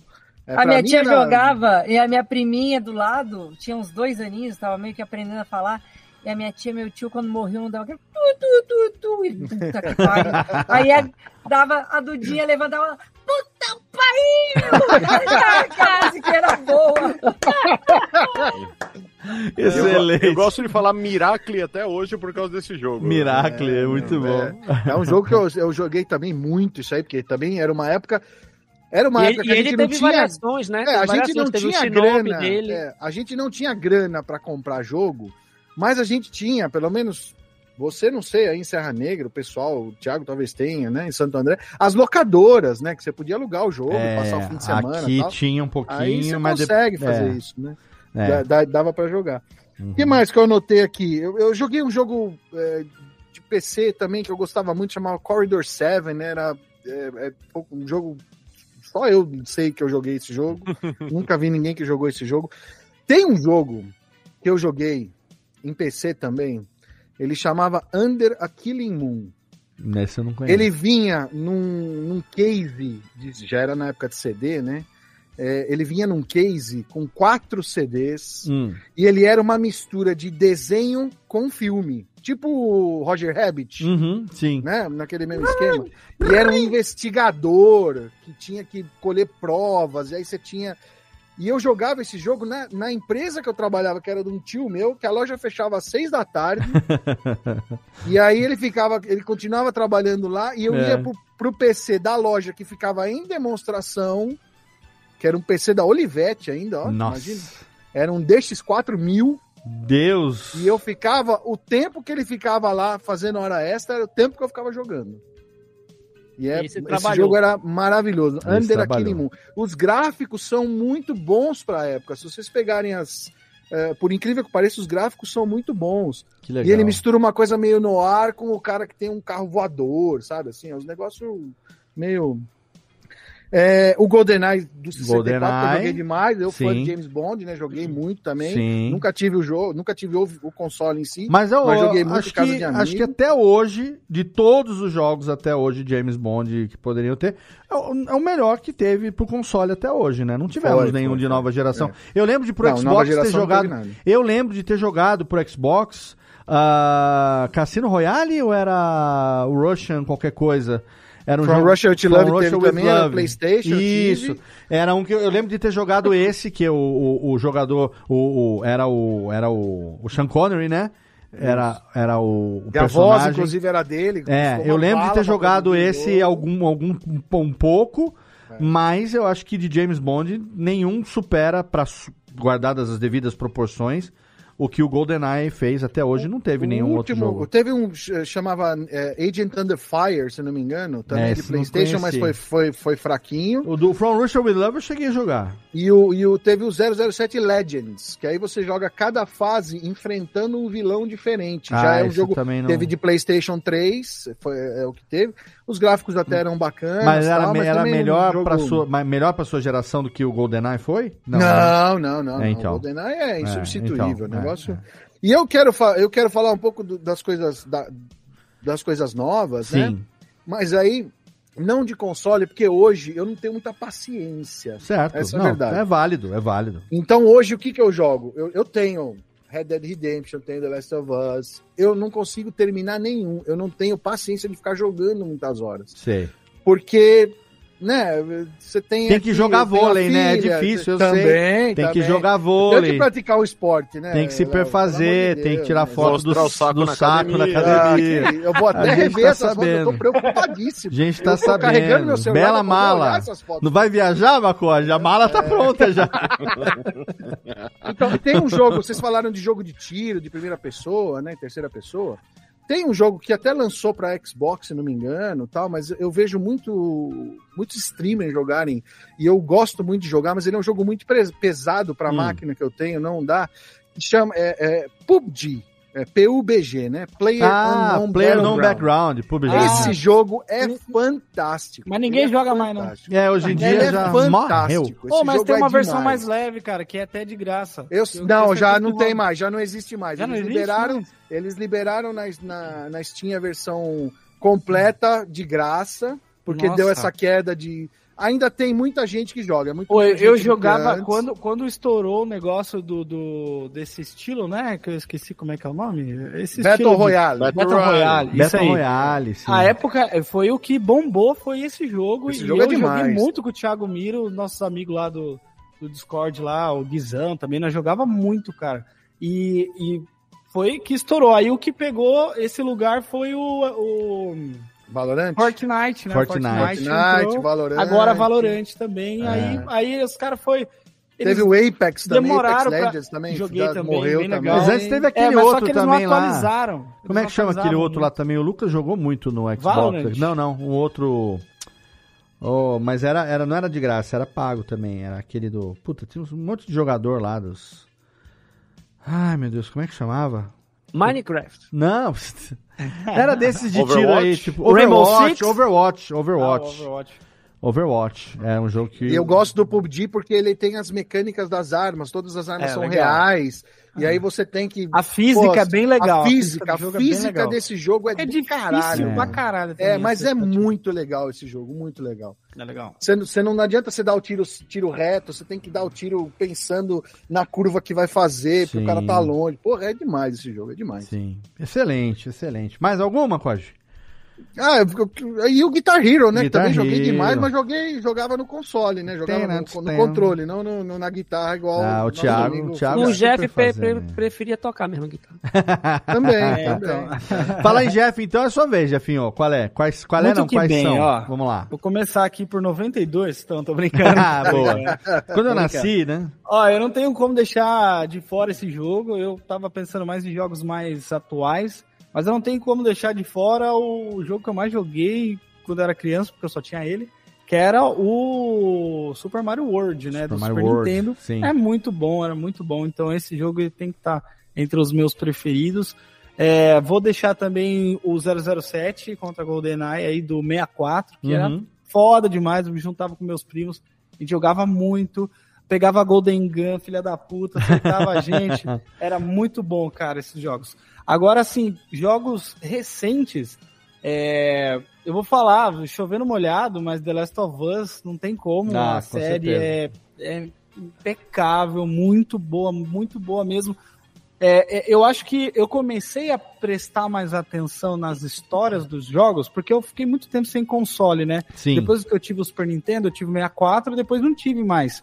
Fui ter só agora o, o PlayStation 4 e o, o Xbox One que, que a Andresa tem, minha namorada tem. Aham. E aí, e aí eu joguei muito no PC, né? Muito de, de emulador e tal.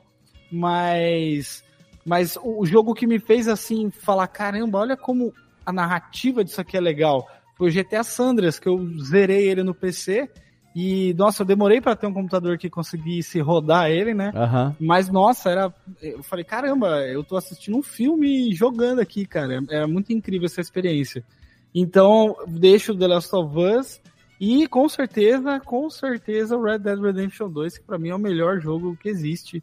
É, às vezes eu abro ele só pra ir jogar poker no bar do, do jogo, sabe? Porque, tipo assim, é um mundo tão vasto, um mundo tão. Tão assim, cara, é, é inacreditável que, isso- que esse jogo exista, tá ligado? É foda. É foda. muito emocionante, é muito foda.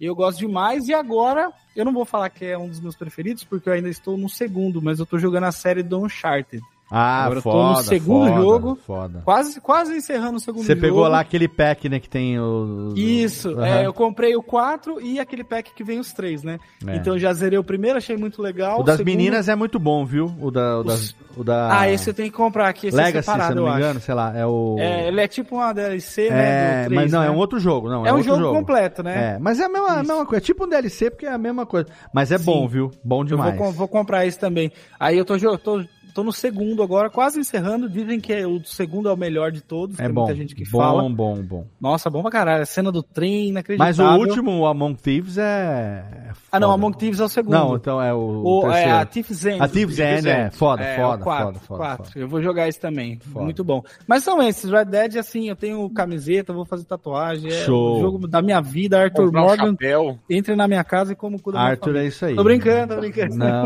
até porque morreu, né? É, não, dá, É, então. não dá mais. Então já contamos spoiler spoiler. aqui. Né? Mas todo, já, todo mundo que viveu no século XVIII, já no século XIX já É, morreu. ninguém tá vivo, né? É, pois então. É tudo ficção. É, Menino- tudo videogame, é tudo computador Jeff. aí. Oi? A Helena, ela disse que queria comprar o Red Dead só porque às vezes ela precisa espairecer. Olha ela aí. queria, tipo assim, andar a cavalo. É isso É bom, cara. Não, Precisa, é, é estou muito... precisando pensar Eu, acho, eu acho que atirar é mais negócio. Não, Vai o pescar. gostoso é você amarrar alguém, põe no cavalo, vai até o trilho do trem, coloca tem a pessoa nada. no trilho do trem e fica esperando. Não tem nada mais prazeroso Vai lá, do que ver né? do que ver os caras da Ku Klux Klan botando fogo neles mesmos, assim, É sabe? muito bom, muito, divertido. bom, muito, Muito bom, bom. excelente. Menino Estácio, sua vez. Olha, eu não, não me tornei um adulto gamer, apesar de ter muita vontade, né? Mas eu tive muita relação com videogame ali na. Você gastou Criança tudo em câmera, né? Você gastou Gastei tudo tudo em câmera, é verdade, É. isso é verdade. Meus instrumentos musicais estão virando tudo luz. É, e aí, mas Eles estão morrendo? Gratiloso. É, O, o, o, o Alex Kidd foi um- uma da- das primeiras lembranças que eu lembro de ter ganhado um Master System em casa. Mas eu fui a, a- aquele camarada, porque vivi muito tempo, ainda moro né, no bairro de periferia aqui em Belém, daqueles camaradas que teve a locadorinha ali de casa, saca? De ter os três videogames ali e alugar pra galera. Bairro de Na- periferia em Belém. Você mora no Guamá, Valdecanes? Onde que você mora? Eu moro, eu moro no Marco, na divisa com o Curialtinga. pô. Ah, no Marco onde eu morei, né? Morei Exatamente, No Marco ali, né? Morei ali na, na Só Conselho- que isso há 30 anos atrás, né? 20. Não, eu tenho 40. Não, não, eu 10 morei anos. a 20. Ah, eu morei a 20. É, pois é. Então tinha isso. Então al- alguns jogos eles foram, tipo assim, representativos em fases. Então o primeiro jogo, Alex Kidd, que foi o- ter o primeiro videogame em casa. Depois, quando eu comecei a ler quadrinho, que eu comecei a, a, a ler. Ah, você mora no Marco, mas do lado de, pro lado de trás. Lá do de bosque. trás, é. Pro lado de, o- não pro lado de o- trás do bosque sentido Não, Lomas. no, sen- no sentido FPA. Cara, tinha um puteiro bom ali que eu. É, eu o Creu... a, A Creuza! pô. Ah, ficou Creuza! sabendo, né, Léo? Falaram, Creuza. Fui muito na Creuza. E agora, Cara. agora se chama Léo, Kreutzer Drink. Era Creutzer, era isso mesmo. Puta que pariu. Olha, isso aí vai virar história pra outro podcast. Você vê como, ó, morei realmente em Belém, porque eu lembrei da Creuza. Mas voltando aí, mudando. Eu, eu divirjo, divirjo. E aí, tipo assim, comecei a ler quadrinho, comecei a ler Asterix, e um, um- quando eu comecei a ler Asterix, eu ganhei um jogo, um, o cartuchinho do, do jogo do Asterix. Ah, Asterix. Então foi coisa que, que aconteceu. Gaulex. Mais pra frente vieram, vieram, veio o tempo do, do, do, do arcade, né? Do, do fliperama, e aí foi Marvel, Marvel, Super Marvel Heroes, do primeiro, né? Que foi um tempo terrível na minha vida, que eu apanhava toda vez em casa, porque eu saía muito cedo antes da escola para jogar, que tinha uma locadora na frente, e ficava uma hora depois da aula jogando também. Quando zerava o jogo, saía uns cardzinhos que a gente colecionava e tal. Eu tenho aqui todos. Então, vários jogos marcaram, mas teve, teve um, é porque teve um tempo, esse, esse tempo da adolescência, ali por, por final dos 17 anos, teve um tempo que era o Daytona, que era um jogo de corrida. Um jogo de Daytona! corrida. Bom demais. Porra, que tremia, tremia o volante. No. Japão, a gente tinha os força. quatro carros, um do lado do outro, Nossa, assim, Porra, era bom jogar. demais aquele Que jogo, cara. Se eu pudesse ter um Você fazia, a curva, na- você fazia a curva no muro, o cara não, o não Tinha um shopping em São. Paulo É, também e- que e- tinha os e- quatro carros, um do lado do outro, assim, a gente sentava pra jogar junto, o mesmo jogo. Mesma partida, né? Os quatro carros, assim. Tinha de oito carros até, eu acho. E dava pra sentir o, o, o carro, né? Se não, você tinha a, a, a- tração na, na direção mesmo, na aceleração, né? Ela vinha. Você... Caiu a conexão aqui. Estamos te ouvindo, estamos tamo te ouvindo, ouvindo. mas você, a sua, a sua conexão tá ruim, mas a gente tá te ouvindo. Ah, você beleza. virava pra um lado e, e ela fazia força ao contrária, né? Sim, era maravilhoso esse jogo. E aí, eu- tenho um problema de enxaqueca desde sempre, né? Então, quando chegaram os jogos mais modernos, com uma movimentação de tela maior, eu parei ali no Battlefield, porque eu fico, muito enjoado de jogar esses jogos. Sim. Mas, mas atualmente eu tô, eu tô namorando comprar aí um, um, um volantezinho, um, um cockpit pra meter um, um, um Siga- Eurotruck lá. Siga irmão caminhoneiro Nossa, Eu Shell. já joguei muito Eurotruck, hein? Tem Eurotruck aqui é. Porra, volantinho. isso sim. Aí eu Vai já, fazer já- a escola do tenso jogando Siga Irmão Caminhoneiro. É muito É isso. bom. É isso. Mas os meus jogos de videogame eles ficaram mais meio, mesmo na infância, porque Ah, tá. Tem- te- teve isso. Quando chegaram os jogos mais modernos, eu tinha isso de. é, Eu gostava dos jogos de aventura. Então eu joguei Sim. todos os God of War. O primeiro que eu joguei foi no PSP. Eu comprei um PSP para jogar God of War. Então eu joguei todos. Mas aí o- os, jogos, os outros jogos que já tem uma dificuldade na tela mais, que me deixa enjoado, já não, já não jogo mais. Então, Uhum. daqui pra frente, provavelmente um, um Eurotruckzinho maneiro eu vou. vou É, vou mas tem arriscar. muito jogo Ó. dessa nova geração que é de terceira pessoa, terceira pessoa que dá pra jogar É de mais boa tranquilo, também. né? É. Todos Vou deixar que a uma gente dica citou aqui, só né? Deix- deixar uma dica aqui que tem vários desses jogos que a gente tava falando, tem pra celular, viu, gente? GTA Sandras. Ó, eu não conseguia rodar no meu computador. Você sabe que é E San agora- Andreas, né? Você falou San da Andreas, San mas é, Sandras, An- mas é que nem Andreas, o, é. é que nem o, o, o Thiago falando Miracle. É que você fala, já né, viu? Sandra, mas eu só fico pensando aqui na Sandra Nemberg, Sandra Rosa Madalena, Sandra GTA Breia. da É Sandras. como, é como eu a aprendi Sandra. a falar. As Sandras. Sandras, mas tudo bem. Estácio, Esse Aí- eu nunca joguei. Olha aí. Cadê? Que é isso? Akuma. Que que é? Esses daqui, no, nos, nos fliperamas, quando você zerava jogo de luta, Era isso aí mesmo, era esse mesmo aí. isso daqui deve valer alguma grana em algum mercado Ai. livre da vida, né?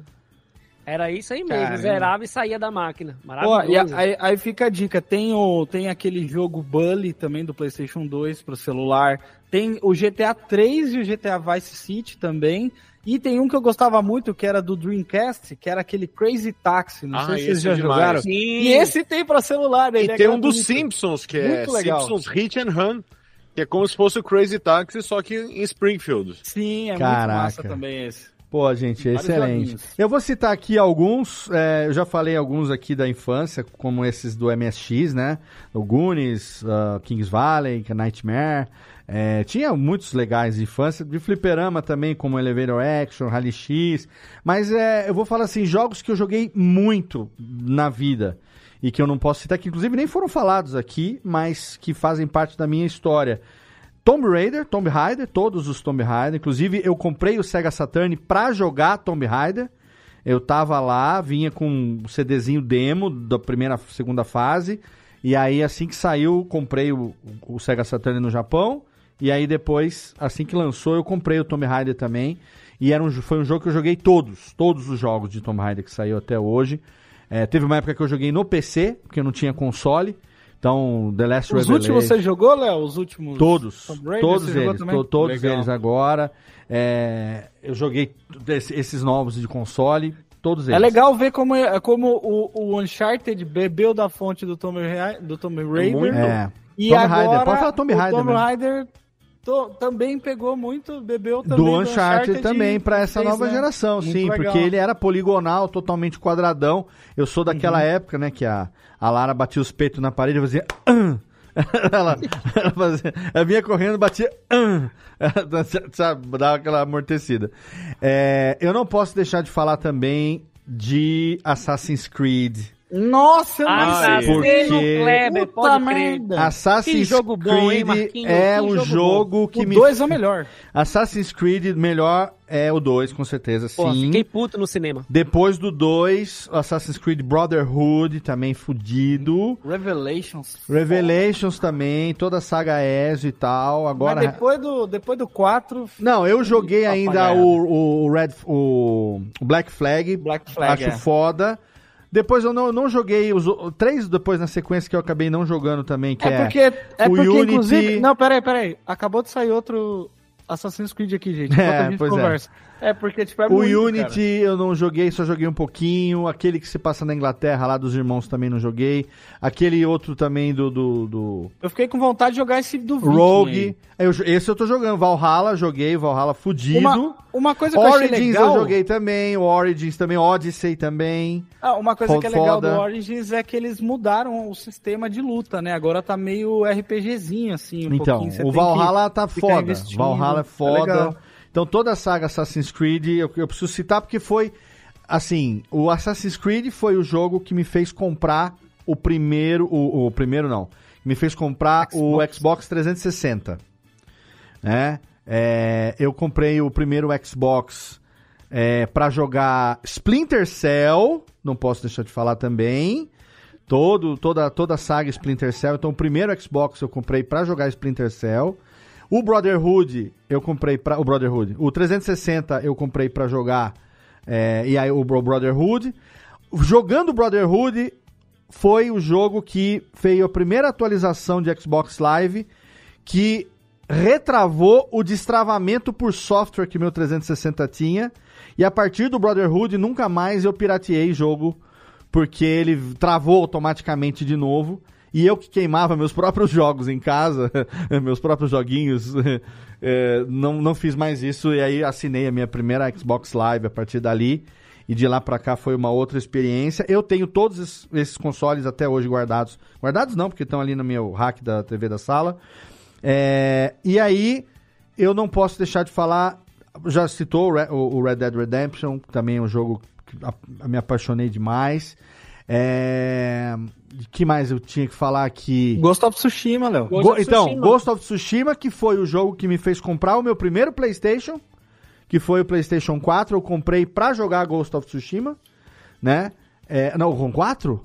Ou 5? É o 4, ah, é o o 4. 4, é o 4. É. Quatro. Eu comprei o 4 pra jogar Ghost Tem pro of 5 Tsushima. também, mas eles saíram E no o 5 eu comprei pra jogar Horizon Forbidden West, 4. Olha aí. que só rodava no 5, né? E aí, cara, é uma outra vida quando você descobre o Não tem PlayStation pro 4, 5. não? Forbidden West, não. Eu acho que Forbidden West é só pro 5. O Zero Oh Dawn God. eu joguei no 4, mas eu acho que o For- do Forbidden West pra frente é só no 5. Ou não sei se Forbidden West tinha e eu já tava me preparando pra God of War, esse mais novo agora. Eu, eu não sei. Esse, esse momento aí me fez comprar. E aí eu fui jogar os jogos de, de PlayStation que eu nunca tinha jogado, né? Então fui jogar todos os Uncharted, fui jogar God of War, é, mas o Ghost of Tsushima, por todo o meu relacionamento com o Japão, né? Agora, realmente, eu acho que o jogo que eu mais joguei durante a minha vida, somando 1 e 2, e que eu estou jogando consecutivamente, tá aqui o Chirula no chat que não me deixa mentir sozinho.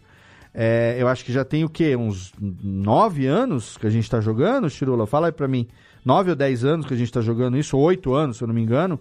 É as- a- o The Division 1 e 2. Porque aí, cara, é o jogo que, sabe, é, eu consigo jogar com um amigo. é, foi o jogo que me, me permitiu né, conhecer pessoas.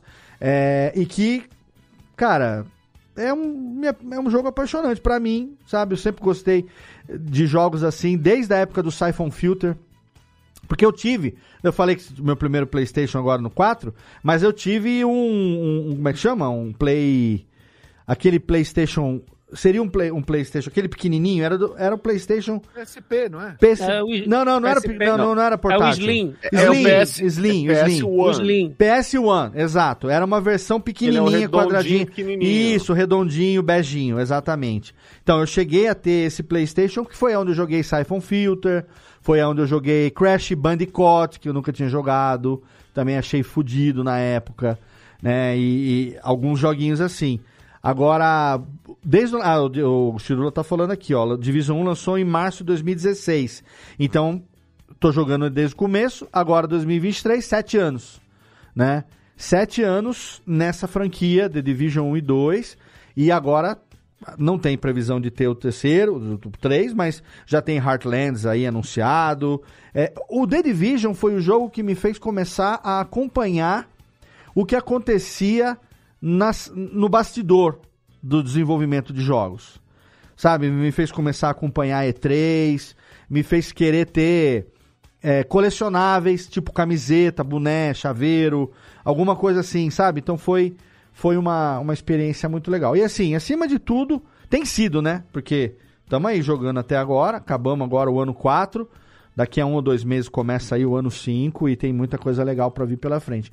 Mas assim, é aquilo que vocês falaram, né? A gente, antigamente, videogame era coisa de criança, né?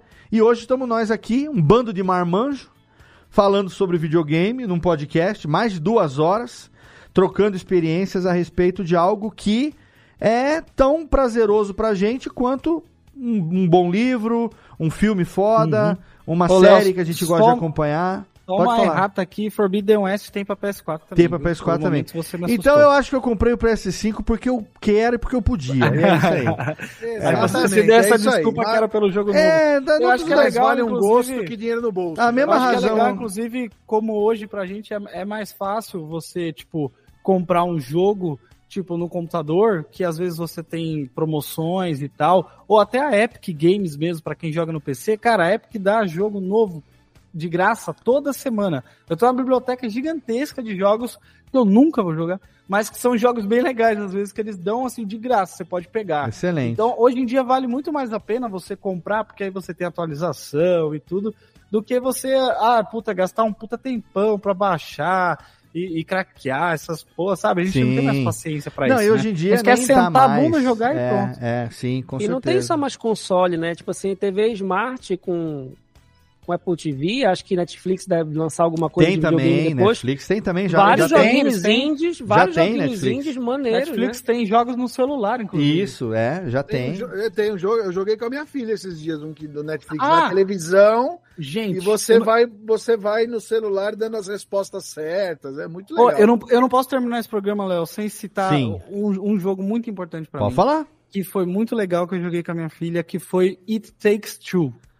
Vocês ah, conhecem esse jogo? It Takes Two é muito legal Cara, jogo, é cara. muito bom, cara. É emocionante. É... Ganhou de melhor jogo do ano em 2021. se eu Nossa, não é muito engano. bom esse jogo. É muito bom. A, a- a história é incrível, assim. Você. Eu, eu e minha filha terminamos chorando o, o jogo, sabe? Muito bom, Muito legal. muito bom. legal e, mesmo. E eu também tenho, preciso fazer algumas menções honrosas aqui. Não, é- é, Life is Strange, não sei quem jogou, quem não jogou. Nunca joguei. Life esse. is Strange, Não, não. menção honrosa aqui. Puta Nenhum jogo. Star Wars, Léo? Star Wars, então, aí que tá. É, Hum. Eu posso citar Battlefront 1 e 2, mas eu falo jogo da minha vida. Não, é The das- Force Unleashed é legal. The hein? Force Unleashed. São jogos que é, é, reintroduziram, digamos, o, o Star Wars no videogame. Eu tô, jog- já joguei Fallen Order, depois agora eu joguei de novo antes de, do, do Jedi Survivor. Tô jogando Survivor, acho que eu tô em 80% do jogo. Tô gostando muito da experiência, mas não é o, su- o suficiente pra eu falar, tipo, é um jogo da minha vida, ou é um jogo, Você sabe? vai jogar, acabar e. Não, eventualmente Beleza, eu vou valeu. jogar o New Game Plus, eu vou jogar ele de novo por mais um tempinho. É, eu vou, sei lá. Eu, porque eu, eu- a primeira vez que eu jogo esse tipo de jogo, eu não tô preocupado com a dificuldade da luta. Eu jogo o modo história, eu quero entrar na história. Então, eu jogo no modo bebê conforto lá, de, de- de dificuldade de luta. Eu quero a história, eu quero consumir a história, fazer o que tem que fazer. Depois que acabou o jogo, aí eu posso jogar um New Game Plus numa dificuldade maior. Eu, cara, eu não tô na idade de ficar ali disputando quem é porradinha, quem não porradinha. Se eu der uma sabrada e matar o bicho, tá bom. Eu quero, eu quero a história. Eu quero a narrativa. Claro que a jogabilidade é legal. Eu gosto da parte dos puzzles. A parte dos quebra-cabeças, você tem que. Uma área inacessível, tem que ganhar um poder que você vai ganhar numa missão futura, depois voltar ali pra tentar ver o que tem. tem muito disso. Isso de- eu adoro. puzzle, Essa legal. coisa de puzzle eu, eu gosto demais. Mas não é o suficiente pra eu falar assim, puta, é um. tá- Cara, The Division é um jogo que, cara, eu já, eu já virei noite jogando. Você tem como ver quantas horas você tem? Tem, outro jogo? dia eu e o Chirula, a gente tava vendo lá quantas horas a gente tem de jogo. É, cara, o Não, Chirula mil? sabe melhor do que eu. Na- o Chirula tem mais do que mil, com certeza. Mas eu tô, acho que Acho que 10 somando. anos, né? Muita somando coisa. personagem. não, então, esse, esse agora, o 2, que é o que a gente tá jogando recentemente, foi lançado em 2009. Então a gente tá no ano 4, vai entrar agora no ano 5. Mas eu acho que eu tenho 300 e tantas horas no personagem atual. E eu Ah, não, tive... é 2019, né? 2019, Ah, 2019, tá, você isso. falou 2009. Não, não, desculpa, 2019. Uhum. Eu acho que eu tenho. É, o Chirula falou que tem mais de mil em cada um. Né? O Chirula não, não tem o que fazer. É, e eu não tenho, né? Só tenho uma mulher, dois filhos, é isso aí. É, e trabalha que nem um filho da puta. Não, eu acho que eu tenho 350 horas no personagem atual e umas 200 no, no personagem an- anterior e tal. É, né? Você vê. É até quem- pouco, é até pouco. É até pouco. Pra quem tem vida, né? É pouco. Olha, então. Comparada com as 600 horas de Red Dead do Thiago. Nossa senhora, nem me fale. Gente, ó, eu quero, quero dizer pra você aí que tá ouvindo o podcast, você pode comentar no site, pode mandar o comentário na rede social dos nossos queridos integrantes aqui, pode mandar no YouTube também, deixar seu comentário aí. Obrigado por quem participou do chat. Então vamos aqui passar a régua antes de agradecer aos ouvintes, porque olha, que programinha nostálgico, no mínimo, pra dizer no mínimo. Bom demais, Bom demais, Fueda Bagarai, os jogos das nossas vidas. Espero que você tenha gostado de ouvir tanto quanto a gente gostou de gravar esse papo. Eu quero aproveitar então aqui e agradecer a presença e participação dos meus queridos integrantes, começando por quem tá em tela, menino Jeff Barbosa. Obrigado, queridão. Muito obrigado, Léo. Sempre bom falar de joguinhos. É uma coisa que eu tenho me dedicado um pouco agora para se divertir. É que isso muito mesmo. bom. Bom muito demais. divertido.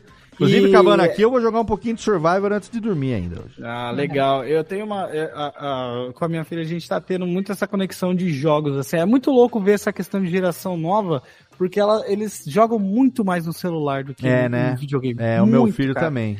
E aí eu tô jogando Roblox, inclusive vou terminar de gravar aqui, porque ela tá me chamando pra jogar Roblox. Vai lá, vai lá. E, e aí a gente, ela, ela jogou um pouco de Uncharted ontem também, Aham. então a gente vai trocando assim essas experiências, é muito legal, é muito legal se conectar dessa forma. Excelente. Menino Jeff tá lá também, o Twitter, Instagram dele na postagem do episódio, segue ele lá. Valeu. Menininho que está aí recentemente, 31 anos, fresquinho. 31. Agora sai da adolescência, né? Saiu, saiu, saiu. Mas você já saiu faz tempo, você já não mora mais com seus pais. Tem adolescente de 45 ainda aí. É que a adolescência vai até os 30, É, né? então, não, fique tranquilo que você já tá mais adulto que muito marmanjo por aí. E também quero agradecer a presença dela diretamente de Santa Maria, a menina Jéssica Dalcina. Obrigado, Muito Jessiquinha. obrigada. Eu fiz, né, propositadamente não falei em Street Fighter porque já basta a vida inteira o pessoal tirando onda com o meu sobrenome. Dalcin E- Yoga é. Flame. E- mas, mas eu vou. Um pequeno xiste antes que seja tarde. Nunca Mega é tarde. Man. Mega Man. Não. Mega Man. Nunca Mega é tarde. Man. Nunca é tarde, nunca é tarde pra lembrar de coisa boa. Jessiquinha, que além de ter também suas arrobas devidamente citadas na postagem do episódio, está lá toda segunda-feira, a uma hora da tarde, com o seu Ineditados, ao vivo, pela rádio da Universidade Federal de Santa Maria. E está aí em todos os agregadores também, com o seu feed Ineditados. Não é isso, Jessiquinha? Isso mesmo, Rádio UniFM aqui no Rio Grande do Sul, 107.9. Firme e forte. Mas temos a, a- o site da universidade, que é o Farol. Uhum. Daí, quem quiser ver no Brasil inteiro, consegue escutar por lá. Link tá lá sempre na postagem do episódio também. Ineditados que, né, por ter Jéssica ali, né, a gente é podcast co-irmão do Radiofobia.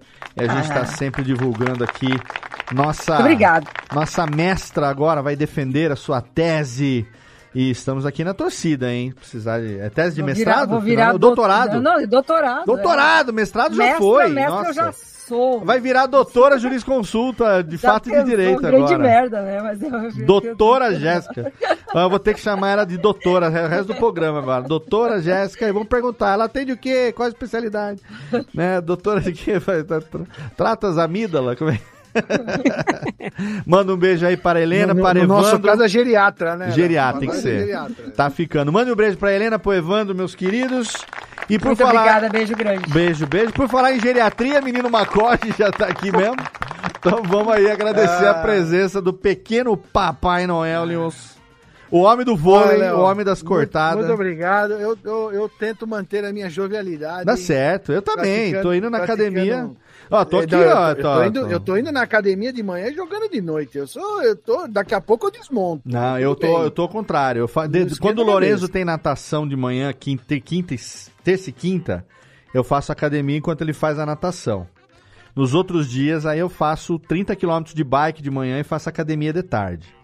E eu- tá, tô, tô, tô, tô, tô entrando num shapinho aqui, o tiozinho. 30 quilômetros? 30 quilômetros de 30 bike. Dá uma hora, uma hora de bike. Uma hora de bike é igométrica, né? Sim, sim. Mas uma hora de bike no meu Eu ritmo eu vou 30 sentar na academia amanhã, eu vou ver quantos 12 Vou. quilômetros eu faço. Ô, ô, não, Thiago, ô, ô, Thiago, não, desculpa. Júlio, continua postando foto do seu saco que vai me ajudar, que Vai. eu vou entrar Boa. na academia e vai me ajudar, me incentivar. Vai ajudar a faz incentivar. Eu vou, eu, Jeff, eu vou na academia na força do ódio, velho. O Jeff aí, o É, tem a assim que é referência do peso que é fazer academia, entendeu? Eu vou na força do ódio pra academia. O Puta peso, que pariu, aquele- como eu não Tem que ser, gosto. mas são as melhores coisas que a gente faz na força do Aquele ódio. peso no Nossa, fundo do jogar shorts. vôlei eu vou sorrindo, cara. Eu posso jogar bem, posso jogar mal.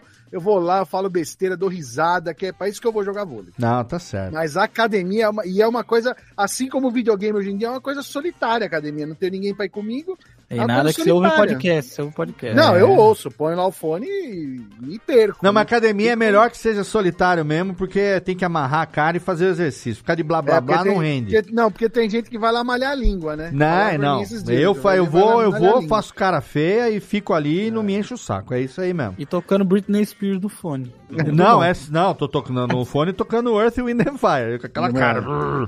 Olha, mas um programinha muito bacana. Obrigado, des- Julião. É, é, desbloqueou memórias aqui, inclusive a sua. Double Dragon foi a maior aqui. Achievement, achievement. É, olha, foi unlock. fantástica. Essa que eu lembrei da, da vendinha que eu ia, papelaria barra salgaderia barra boteco que eu ia depois Barra cabeleireiro, barra barra restaurante. de qualquer coisa que eu ia jogar Double Dragon e não era- do e, lado ó, da máquina do, do Se Ninja você Turtle. falava que você jogava Double Dragon, você é Nutella. É. Se você é Double raiz, você Dragon. jogava Double Double Dragon. Double Dragon. Double exatamente. Dragon, exatamente. É.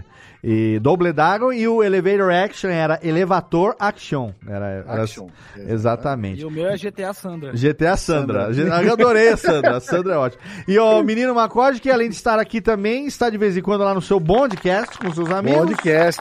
Que nunca- sai o episódio de John Wick 4. Nunca Já- me chamaram nem pra falar de John Wick, esses caras me chamam. Puta que Por que você queria pariu, falar de John. Wick? É só... Porra, mano. Ah, me chama pra John Wick Eu, também. essa semana, Não, sabe o que chegou aqui em casa? O quê? Que eu Box. comprei no AliExpress? O As quê? moedas do John Wick, o cartão Oh. do hotel e a, É. a paradinha que eu comprei do, do a marca da, da, da promessa Continental. do Continental e a moeda da Adjudicator chegaram aqui essa semana. Se você segue o meu perfil charuteiro lá, em breve você vai ver foto ali de um um charuto com os objetos de John Wick ali na. Olha. Porra, cara, não me chama Se o- pra falar se de o John Júlio Wick, não- tá Se vendo? o Júlio não, não, não chamar o Léo pro, pro Bondcast, a gente vai começar a escrever no É Twitter que- pra ele que Eu, eu não mando o- nada lá. eu não mando Já acabou. vai É que- começar a dizer que Jason Bourne é melhor que 007. E é mesmo. Olha. E é, uma mesmo, briga, viu? É uma briga, viu? É uma Jason briga, Bourne é a franquia, não fale mal de Jason Bourne, porque. Não, também eu gosto. Jamais, É. jamais. Eu vou te qualquer dia eu vou contar o segredo. Se você já ouviu T-Zombie, a gravação dos mortos do Nedcast, eu vou te contar um dia quais cenas eu editei com o áudio dos filmes de Jason Bourne. Olha Meia-noite. Ah. meia-noite eu te conto o segredo. Meia-noite eu revelarei sua alma. A luta com o seu Francisco Zumbi foi toda sonorizada com o áudio de Jason Bourne. Olha só, vou até escutar de novo. Pois vai é. ouvir, Agora vai eu fiquei. fazer. Agora a a dúvida é qual das lutas de Jason Bourne eu usei pra s- editar aquela cena. Exatamente. Assim como tem também aquele audiodrama de Omaha, do, do, do livro do Dudu, do. é, como é que é? Anjos da Morte. Eu vou te contar quais cenas eu usei a. o- trechos do Resgate do Soldado Ryan pra fazer a sonorização. Ah, ah, já que nós estamos no easter egg aí, o último Nerdcast RPG que saiu, né, o 4 lá de Gunner, a cena do, do, do Rupert pulando pelos telhados é nada mais nada menos que uma cena de Assassin's Creed. Tá vendo só? Que a gente é usou. isso aí. Aí você, é isso nós vamos falar numa gravação ao vivo que vai acontecer amanhã. Eu vou gravar o curso de podcast do mês de maio com Danilo Battistini pra gente falar sobre a arte de produzir audiodramas.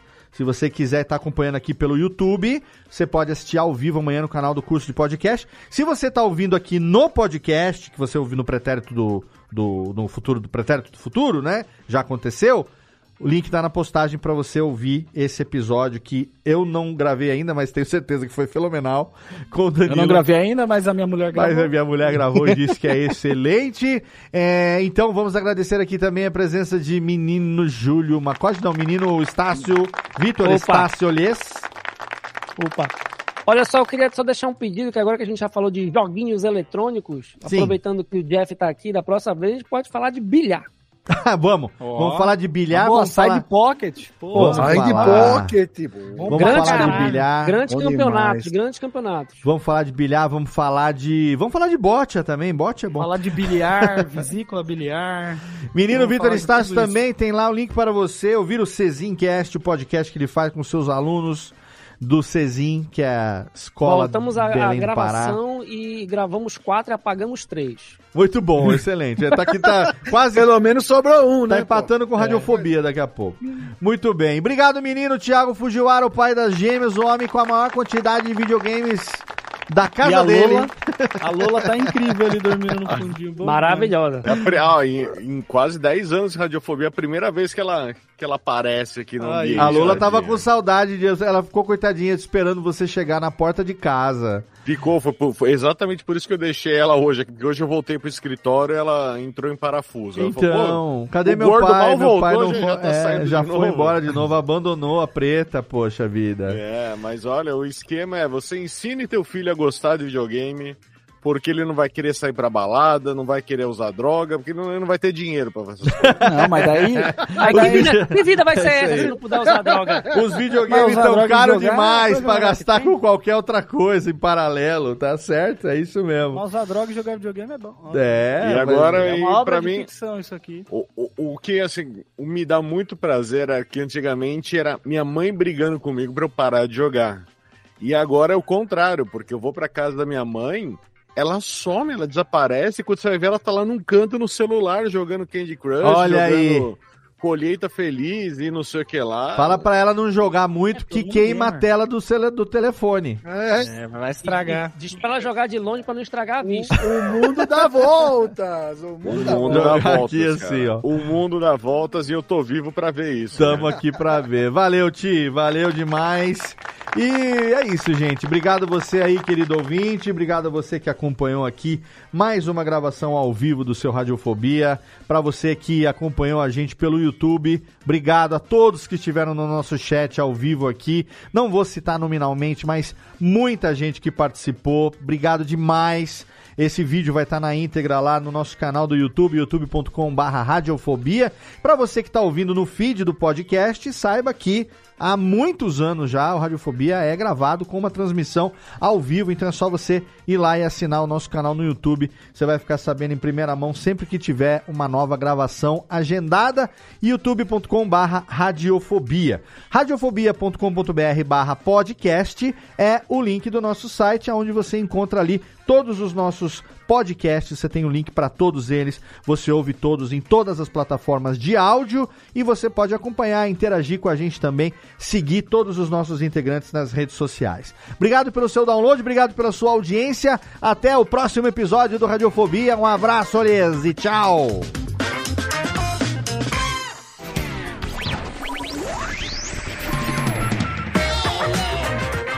Este podcast foi publicado pela Radiofobia Podcast Network. Acesse radiofobia.com.br barra podcast para conhecer e ouvir todos os nossos programas ou assine no seu agregador de podcast preferido. Esperamos você no próximo episódio.